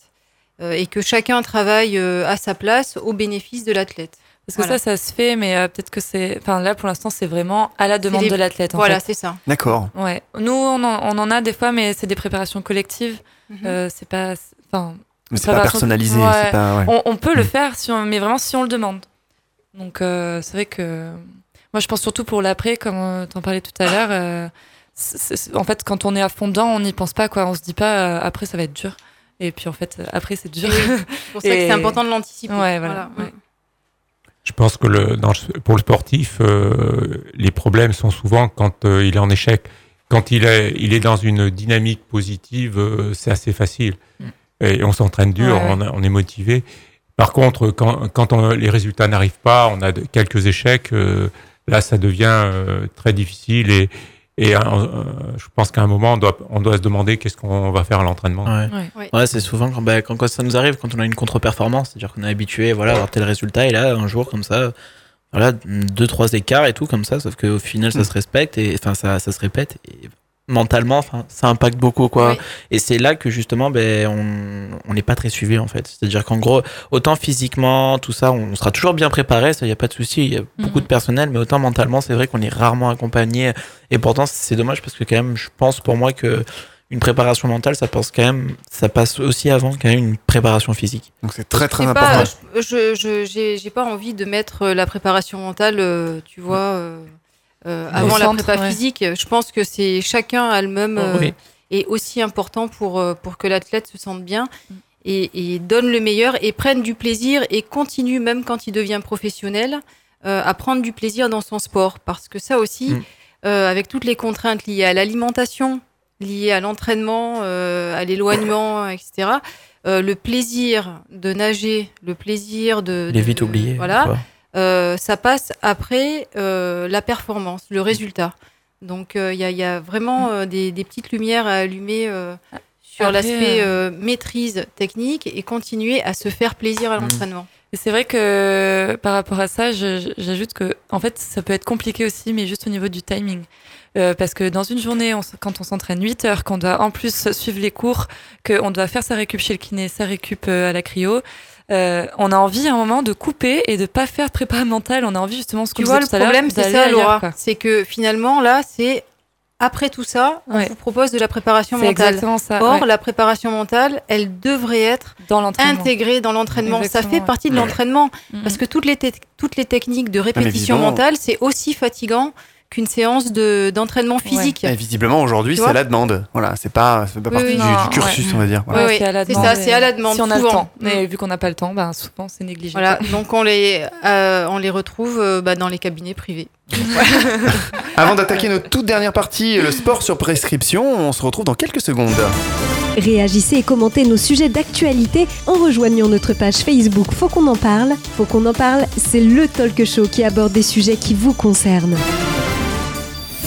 On revient en direct euh, dans les studios de Faut qu'on en parle, euh, votre émission, euh, votre talk show Faut qu'on en parle. Tout de suite, Mylène, tu as donc fait un petit article sur le sport sur prescription. On t'écoute. Depuis mars 2017, une nouvelle loi en France existe. C'est le sport sur prescription. Ils seront prescrits à des patients atteints d'une maladie comme le cancer, les AVC, Parkinson, diabète, mucoviscidose. C'est les médecins traitants qui peuvent prescrire sur ordonnance la pratique d'un sport. Plusieurs villes en France comme Toulouse, Biarritz ou Strasbourg ont déjà testé cette pratique depuis 5 ans. Marseille aussi. Marseille aussi, du tout coup alors. Dans la ville alsacienne, c'est plus de 300 médecins généralistes qui peuvent prescrire à leurs patients une activité physique modérée et régulière depuis 2012. Alors est-ce vraiment bénéfique? Quel est le chemin à parcourir pour y avoir le droit? C'est tout de suite dans Faut qu'on en parle. Effectivement, c'est tout de suite dans Faut qu'on en parle. Le sport sur pres- prescription, c'est quoi, Jacques? Alors en fait, euh, on est parti d'une idée, c'est l'OMS qui a, qui a commencé dans ce domaine-là, c'est, et on a fait une grande cause euh, en 2011, euh, c'est la lutte contre la sédentarité. Et en fait, euh, on, la sédentarité... Oui, c'est pire en pire monde- quand même dans notre monde aujourd'hui. Oui, c'est de absolument de, pire en pire, puisque plus personne travaille dans les champs, dans les machins, mais même dans les pays... Il y a même euh, des jours où on peut faire que, euh, je dirais, euh, 20 pas. C'est-à-dire qu'on Ouais, sort, euh, on ouvre la porte, on s'assuit dans sa voiture, on reçoit. Et on, est, on estime actuellement que dans les grandes causes de, de maladies et de, problèmes physiques, euh, on a euh, en premier lieu, euh, c'est sûr que euh, la, le, tout, tout, ce qui, tout ce qui va être euh, les, les, les, grandes maladies, le tabagisme, le, le, les problèmes avec le glucose, le, tout, sont, sont un petit peu avant, mais la sédentarité arrive vraiment en quatrième position. Donc c'est vraiment un vrai problème. Mmh. Alors, euh, c'est une grande cause. En France, on a, on a beaucoup cherché euh, euh, aussi, et notamment, euh, il y a eu une étude de, de, qui, a, vraiment conduit à, cette loi en 2015, où on a vraiment cherché les, bénéfices qu'il y avait à pratiquer le sport régulièrement.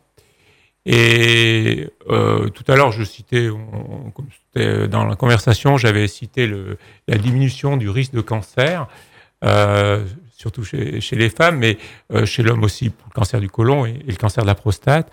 Euh, mais également, on s'est rendu compte que l'activité sportive avait un effet euh, aussi euh, pour des gens, non seulement préventivement, donc, mais pour des gens qui sont traités euh, qui sont en traitement, pour des, notamment pour des, avec des chimiothérapies. On s'est rendu compte qu'en leur faisant pratiquer une, une, activité régulière adaptée à leur état, euh, on arrivait à faire mieux tolérer euh, les, les chimiothérapies. Et d'autre part, on arrivait aussi à diminuer le risque de rechute de leur cancer. C'est quand même incroyable. La seule différence, c'était il y en a qui pratiquent le sport et d'autres qui en ah pratiquent oui, pas. Fou. Oui. Euh, et puis enfin, on, on s'est rendu compte aussi de la diminution de, de, la douleur pour ces cancéreux. Donc ça diminue aussi la douleur.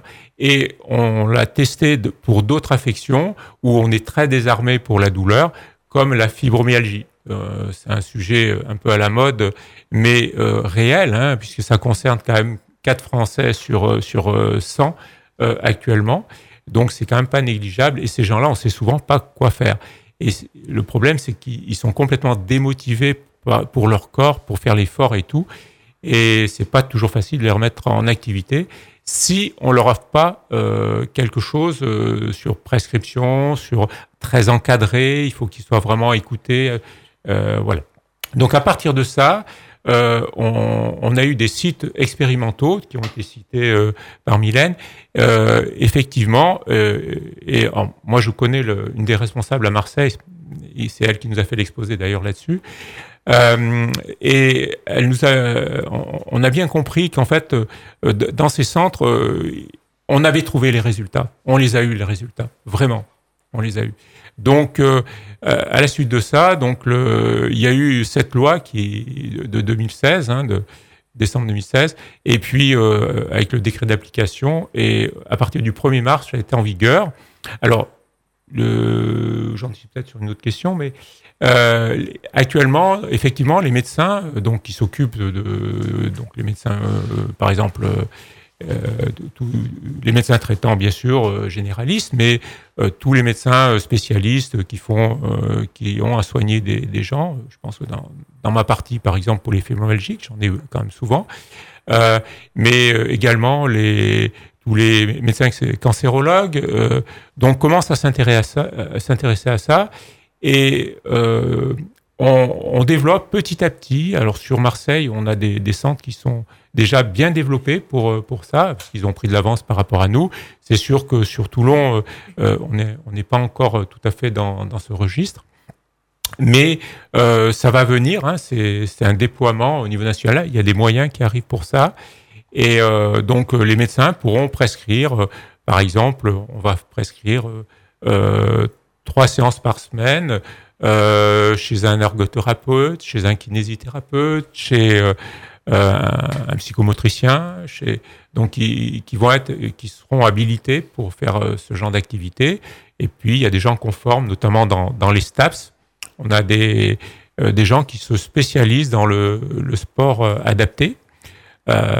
Et ces gens-là seront habilités à recevoir des gens et, et seront rémunérés mmh. par le, nos la sécurité sociale ou les instances euh, dont appartient le, le, patient. Alors, simplement, euh, ça sera réservé à une partie des patients. Il faut que ce soit dans le cadre d'affections, euh, ce qu'on appelle les ALD, les affections de longue durée. Voilà. Ça sera pris en charge dans ces affections-là. Mais même chez des gens qui n'y ont pas droit, je pense à fibromyalgie, qui n'est pas encore une ALD, euh, euh, on pourra euh, quand même bénéficier de, de centres à des prix très modiques. On sera remboursé tout ça un petit peu ou Eh bien, justement, dans les ALD, Mhm. c'est clair, ça sera vraiment, vraiment remboursé. Mhm. Alors, c'est le, le sport. euh, on parle toujours de.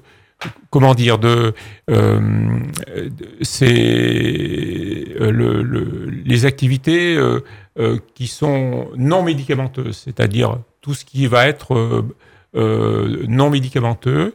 Vous aurez donc c'est comme un comme un comprimé, comme un médicament qu'on donne. hein, on prescrit ça de la même façon, et vous aurez une une dans ce cadre-là, il y a déjà une partie des traitements qui sont connus. hein, par exemple, la rééducation, la kinésithérapie. C'est quoi Euh, la différence, voilà. justement, Mm, avec la rééducation Bah, la différence, euh, je di- dirais, se tient surtout dans la pratique des kinésithérapeutes. C'est-à-dire que le kinésithérapeute va euh, faire des différents gestes pour soulager le patient et pas forcément prescrire une activité euh, physique adaptée euh, ou faire faire une activité physique adaptée. Par exemple, euh, il va euh, faire faire, euh, euh, il va faire de la physiothérapie, il va faire des massages, il va euh, travailler les, les mobilisations pour travailler les amplitudes articulaires. Il va faire euh, tout un tas d'activités où il n'y aura pas forcément une activité musculaire, parce que c'est ça qui compte, c'est de faire travailler le muscle, et c'est ce travail musculaire qui est bénéfique et qui va retentir sur différents, à différents niveaux du corps pour améliorer le, le risque cancéreux, pour D'accord. améliorer la douleur, etc. C'est selon les pathologies, en fait. Mhm. Selon les pathologies, euh, oui. Euh, alors, selon les pathologies, on, on aura aussi des contre-indications. Il y aura certaines contre-indications. Elles sont tout à fait claires. hein, elles sont définies déjà actuellement. Et il y aura aussi euh, euh, des d'autres types de, de contre-indications ou de limitations. Euh, c'est certain qu'on ne pourra pas faire du sport en charge à quelqu'un qui a une métastase euh, vertébrale, hein, une métastase osseuse vertébrale. Il pourra pas faire du sport en charge, mais euh, il pourra faire du sport dans l'eau probablement. Il pourra faire. euh, on arrivera quand même à trouver le- les moyens de de lui faire faire de, cet effort physique musculaire qui qui est le, le moteur dans le l'amélioration des, des patients. Le test, il a été fait sur combien de personnes en France? Alors, euh, il y a une étude sur euh, 1500 personnes. 1500 personnes dans Mhm. différents centres et qui ont été extrêmement, extrêmement porteurs. Euh, pensez qu'une une maladie qui, de toute façon, condamne le patient, euh, on arrive à le prolonger de 7 mois de plus que euh, on l'a constaté pour une des affections, euh, 7 mois de survie en plus par rapport à, à quelqu'un qui n'a pas fait d'activité physique euh, pour, dans le même cas. Euh, on, a, on a un certain nombre d'exemples comme ça qui sont, euh, qui sont vraiment, euh, qui ont montré une amélioration des capacités cardiovasculaires chez les gens qui pratiquaient 84%, j'ai les sous les yeux, baisse de la fatigue et des douleurs, 80% aussi de résultats positifs. Donc, on, on, on a ce, ce potentiel, on a là sous la main, et, et je pense que euh, il faut s'en servir. Et je suis le aujourd'hui, ce soir, j'étais surtout intéressé pour, pour parler de ça Mhm. parce que ça touche un maximum de personnes et plus ça va aller, plus on en aura besoin, je pense. Ouais. Et la moyenne d'âge des personnes à qui on prescrit euh, cette médecine? Euh, disons que c'est un peu difficile de le faire pratiquer à des, à des gens de plus de 80 ans, euh, bien qu'on peut discuter quand même. Mais ça s'adresse quand même à des gens plus, plus jeunes en général. Euh, mais je pense qu'on ne peut pas exclure euh, de- de- des patients. Et d'autre part, euh, je vois pas pourquoi on exclurait les enfants. Ça fait longtemps qu'on fait que les enfants euh, sont, bien encadrés à l'hôpital. Ils sont les, enfants cancéreux hein, qui sont traités ont souvent un encadrement et tout un tas. il y a beaucoup de jeux, beaucoup de choses comme ça. Et je pense que à ce niveau-là, c'est potentiellement on a beaucoup beaucoup de choses à faire, mais il y a déjà des choses qui ont déjà été faites. Et est-ce qu'on va pouvoir choisir le sport qu'on veut ou, ou pas? Alors oui et non. Ah, c'est-à-dire C'est-à-dire que ces centres qui, qui, qui vont être créés, euh, encore une fois à Toulon, on n'en a pas euh, encore, euh, où c'est en... On pourra en trouver un petit peu partout en France, par Euh, exemple nos on va en auditeurs en trouver, région parisienne, en Touraine. Voilà. Et il y aura Toulouse. dans, dans ces Mhm. centres, il y aura un certain nombre de, de praticiens formés à ça. Euh, qui pourront encadrer les, enfants. Alors, les, les, patients euh, malades. Euh, alors, le, par exemple, à Marseille, ce, qui, ce qui avait été proposé, le choix, c'était tai chi, qigong, danse, pilates, marche nordique, capoeira, aquagym et, et le sport de groupe adapté, c'est-à-dire c'est un, jeu à plusieurs, voilà, qui, qui est adapté. Euh, voilà, donc dans les centres, évidemment, on sera tributaire des, des praticiens Hmm. formés à encadrer des patients malades. Est-ce que ça peut être lié aussi au, au lieu géographique à Marseille On peut aussi faire des sports nautiques, peut-être plus qu'ailleurs? Euh, oui, mais chez nous aussi. Enfin, aux piscines, voilà, il n'y a pas de souci. Mais... Je sais pas s'il y a plus de piscines. Non, il y en a partout, je pense. je pense que ça, c'est pareil. Mais on en a un peu moins sur la côte que, que à l'intérieur des terres, des piscines. Mais euh, je, je pense que si on ne disposera pas forcément des, tout à fait des Mm. mêmes activités, mais les activités que je vous ai citées, euh, elles pourront être faites à peu près de partout. Oui, et est-ce qu'on n'aura pas des, des activités plus, enfin, un panel d'activités plus important dans les grandes villes, puisqu'il y a peut-être plus de praticiens que dans les campagnes? Alors, ça va être plus restreint, le choix? C'est évident et, et c'est un vrai écueil. C'est un vrai écueil puisque ça. dans Mm. les études, on, on a montré que les gens qui, qui, qui faisaient un vrai suivi sport- euh, sportif, qui continuaient après, euh, c'est parce que les centres étaient pas loin de chez eux. Eh oui. Et ceux qui étaient éloignés avaient du mal à continuer au bout d'un moment. Parce que ça, ça, c'est compliqué. Et quelqu'un qui a toujours été sportif, mais qui malheureusement a eu un AVC ou un cancer, est-ce que le médecin va quand même lui prescrire un sport ou? Alors, à plus forte raison, parce que tous les gens qui ont eu l'habitude de faire du sport, ils se reconnaissent là-dedans. Et c'est ceux-là qui sont les plus assidus et qui continuent après. et ça sera vraiment bénéfique pour eux ou Dans- dans Parce l'esprit que si c'est le même sport qu'on leur prescrit qu'ils font déjà. Ouais, mais c'est psychologique, c'est peut-être euh, on Euh, se bat. La, la- hein. la restriction, c'est le type de sport pratiqué Mhm. et euh, l'adaptation de ce sport à, à leur état. Mais c'est ça, c'est leur Et- état. Quelqu'un qui a une hémiplégie, qui peut plus bouger, euh, Oui, évidemment, oui. euh, etc. À un côté, euh, s'il faisait de la course à pied avant, c'est un peu râpé, quoi. Par contre, on pourra lui faire faire des activités différentes dans l'eau. Il y a des, des- des- des vélos adaptés, il y a Mm, mm. différentes choses qui peuvent être faites. Euh, et simplement, on pourra faire bouger une patiente qui a une sclérose en plaques, qui, qui, qui nage tous les jours. Et elle est complètement bloquée comme ça euh, sur l'épaule gauche. Elle a une rétraction très importante. Euh, elle nage dans sa piscine. Dès qu'elle peut, elle nage dans sa piscine. Et donc, euh, je pense qu'on on pourra toujours le faire. Et les sportifs, c'est ceux qui pratiqueront le plus parce qu'ils aiment ça. Et ça sera une chance pour eux de, de, de continuer euh, leur goût du sport. Est-ce que, est-ce que du coup, une bonne pratique du sport pourra-t-elle peut-être un jour supprimer une partie des médicaments? Parce qu'en France, on sait qu'on se gave de médicaments. Euh, ce que je viens de dire, c'est Mm. exactement c'est ça. exactement ça. C'est tout à fait ça. Mm. Euh, c'est vraiment dans les, euh, les thérapies euh, non médicamenteuses. Donc au final, c'est bon aussi pour la sécu, tout ça. oui, absolument. Et d'ailleurs, pour la santé. ici- non, non, mais, mais ouais, nos instances ne se trompent pas, puisque Mm. si, si la loi est passée et si les décrets d'application sont arrivés très rapidement, pour une fois, c'est pas pour rien. C'est parce qu'il y avait déjà des structures qui Pour étaient une fois qu'il n'y a pas de cri, pour une fois qu'on critique pas les actions, c'est bien. non, non, mais c'est vrai, honnêtement. Voilà. Ça, c'est très Ça avance favorable. pour une fois. Ouais. Très bien. Très, très bien. Mylène Euh, cette pratique, euh, ça peut soigner les clients ou ça évite euh, juste les rechutes en fait Euh, Ça peut aller dans le bon sens. À mon avis, les deux. Visiblement, 74% Euh. des malades ont continué à faire du sport malgré le cancer. C'est bien ça. Alors, le, je dirais que, un, on a une action préventive, je vous en ai déjà parlé. Mm. Euh, deux, on, on a une action qui permet de mieux traiter les gens. Euh, puisqu'il y a une action favorable, par exemple, pour le supporter les chimiothérapies? Vous savez, c'est pas toujours facile. Ouais, ouais. Voilà. Et on a quelque chose qui permet de mieux supporter les chimiothérapies. Euh, donc, on peut penser qu'ils seront mieux traités aussi parce que la chimio, la supporteront mieux. Et des fois, on est obligé de faire des pauses dans les chimios parce que les gens sont vraiment euh, au plus bas avec des, euh, des numérations, vous savez, les globules qui sont dans les chaussettes et tout. Donc là, il faut attendre que ça se, ça se refasse. Donc, est-ce que ça soigne mieux euh, indirectement? C'est sûr que oui.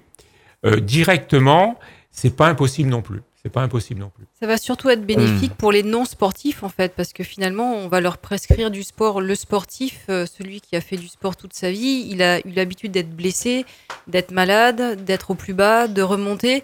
Donc, quelque part, c'est un petit peu dans sa, dans sa manière de vivre, déjà, même s'il est malade, euh, de, de- de se mettre à un sport euh, adapté. à sa pathologie. Le non sportif, par contre, ça va vraiment l'aider parce que ça va être Oui. encadré et qu'on va À, vraiment à condition le... qu'il accepte de le pratiquer. Ah oui, et oui, dans les études, à ça a montré ouais. qu'ils étaient bien moins motivés que les sportifs. Voilà. Mais les mentalités Mais- peuvent changer. Euh, si- S'ils voient euh, poindre euh, à l'horizon euh, euh, des, des éléments favorables, Voilà. Ça, ça on va peut vraiment le- les aider. ouais.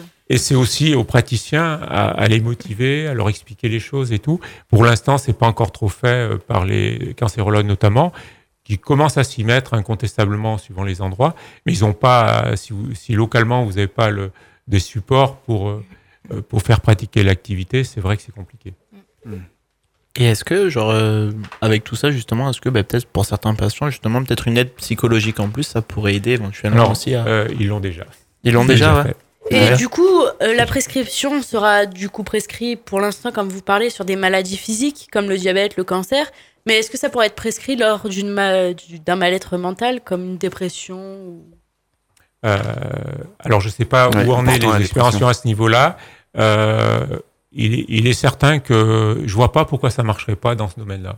Ah, mais Je- dans, ça- dans C'est tout- forcément dans favorable. tous les cas, tout ce qui est de Ouais. l'ordre du sport, ça aide aussi Euh, euh, à sortir d'une dépression. Dans tous les cas, ça En- permet en- de sécréter En tout des- cas, la, la maladie mentale. Le sport, ouais, ça aide à euh, sortir de la dépression. Ah, les ben, maladies mentales font partie des, euh, des oui. ALD. Euh, La dépression, non, mais les, les maladies men- mentales font partie des ALD. Donc, dans certains cas, on fait déjà pratiquer des activités quand même, euh, pas forcément à visée sportive, mais en tout cas euh, occupationnelles. où On fait, on fait faire des différentes activités dans les centres où on accueille des, des psychotiques, par exemple. Euh, je pense que c'est déjà largement utilisé, euh, sans qu'on le sache. C'est comme ça. Et, et dans le cas, par exemple, on a, par exemple, voilà, on- un médecin prescrit quelque chose, et justement, par exemple, le patient ben, n'est pas d'accord avec cette prescription, ou par exemple, ben, il n'a pas envie de faire de sport, c'est pas quelque chose qui, qui lui donne envie, est-ce que, comment, comment on peut faire? Eh ben, il est on- obligé de la faire. on, Ouais, lui, c'est- on lui coupe les vivres. non, en, en fait, euh, c'est clairement, euh, totalement euh, fait.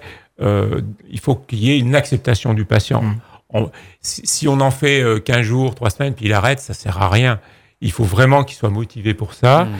Et euh, les, les six mois où il va y avoir une vraie euh, activité sur prescription, en gros, c'est ça actuellement.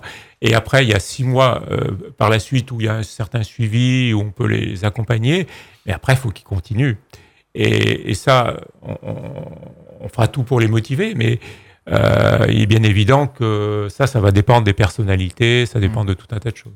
Et donc, du coup, ça voudrait dire que s'il doit continuer, par exemple, par la suite, après les, les différents. Par exemple, vous avez dit qu'éventuellement, il va continuer pendant six mois, après tout ça, il va continuer personnellement, Hmm. mais il sera toujours. euh, est-ce qu'il aura toujours besoin de cette prescription, justement, pour. euh, Alors, euh, le but, c'est qu'à un moment, il fasse du sport comme tous les gens qui font du sport. C'est-à-dire que euh, tous les sports sont pas très chers, Mm. euh, forcément, mais ben, à un moment, ben voilà, si on est motivé, on pratique le sport. Comme un sportif le fait, euh, il, il regarde pas forcément à la dépense. Le problème, c'est que la personne doit être convaincue que c'est pour son bien-être, Mm. pour sa maladie. euh, Oui, s'il n'est pas convaincu, ça peut pas fonctionner. non, ça peut Bah, pas. il sera pas motivé, il le fera pas ou pas Mais correctement. c'est toujours pareil. Euh, pour l'instant, ça n'a pas trop marché dans les études. Pourquoi?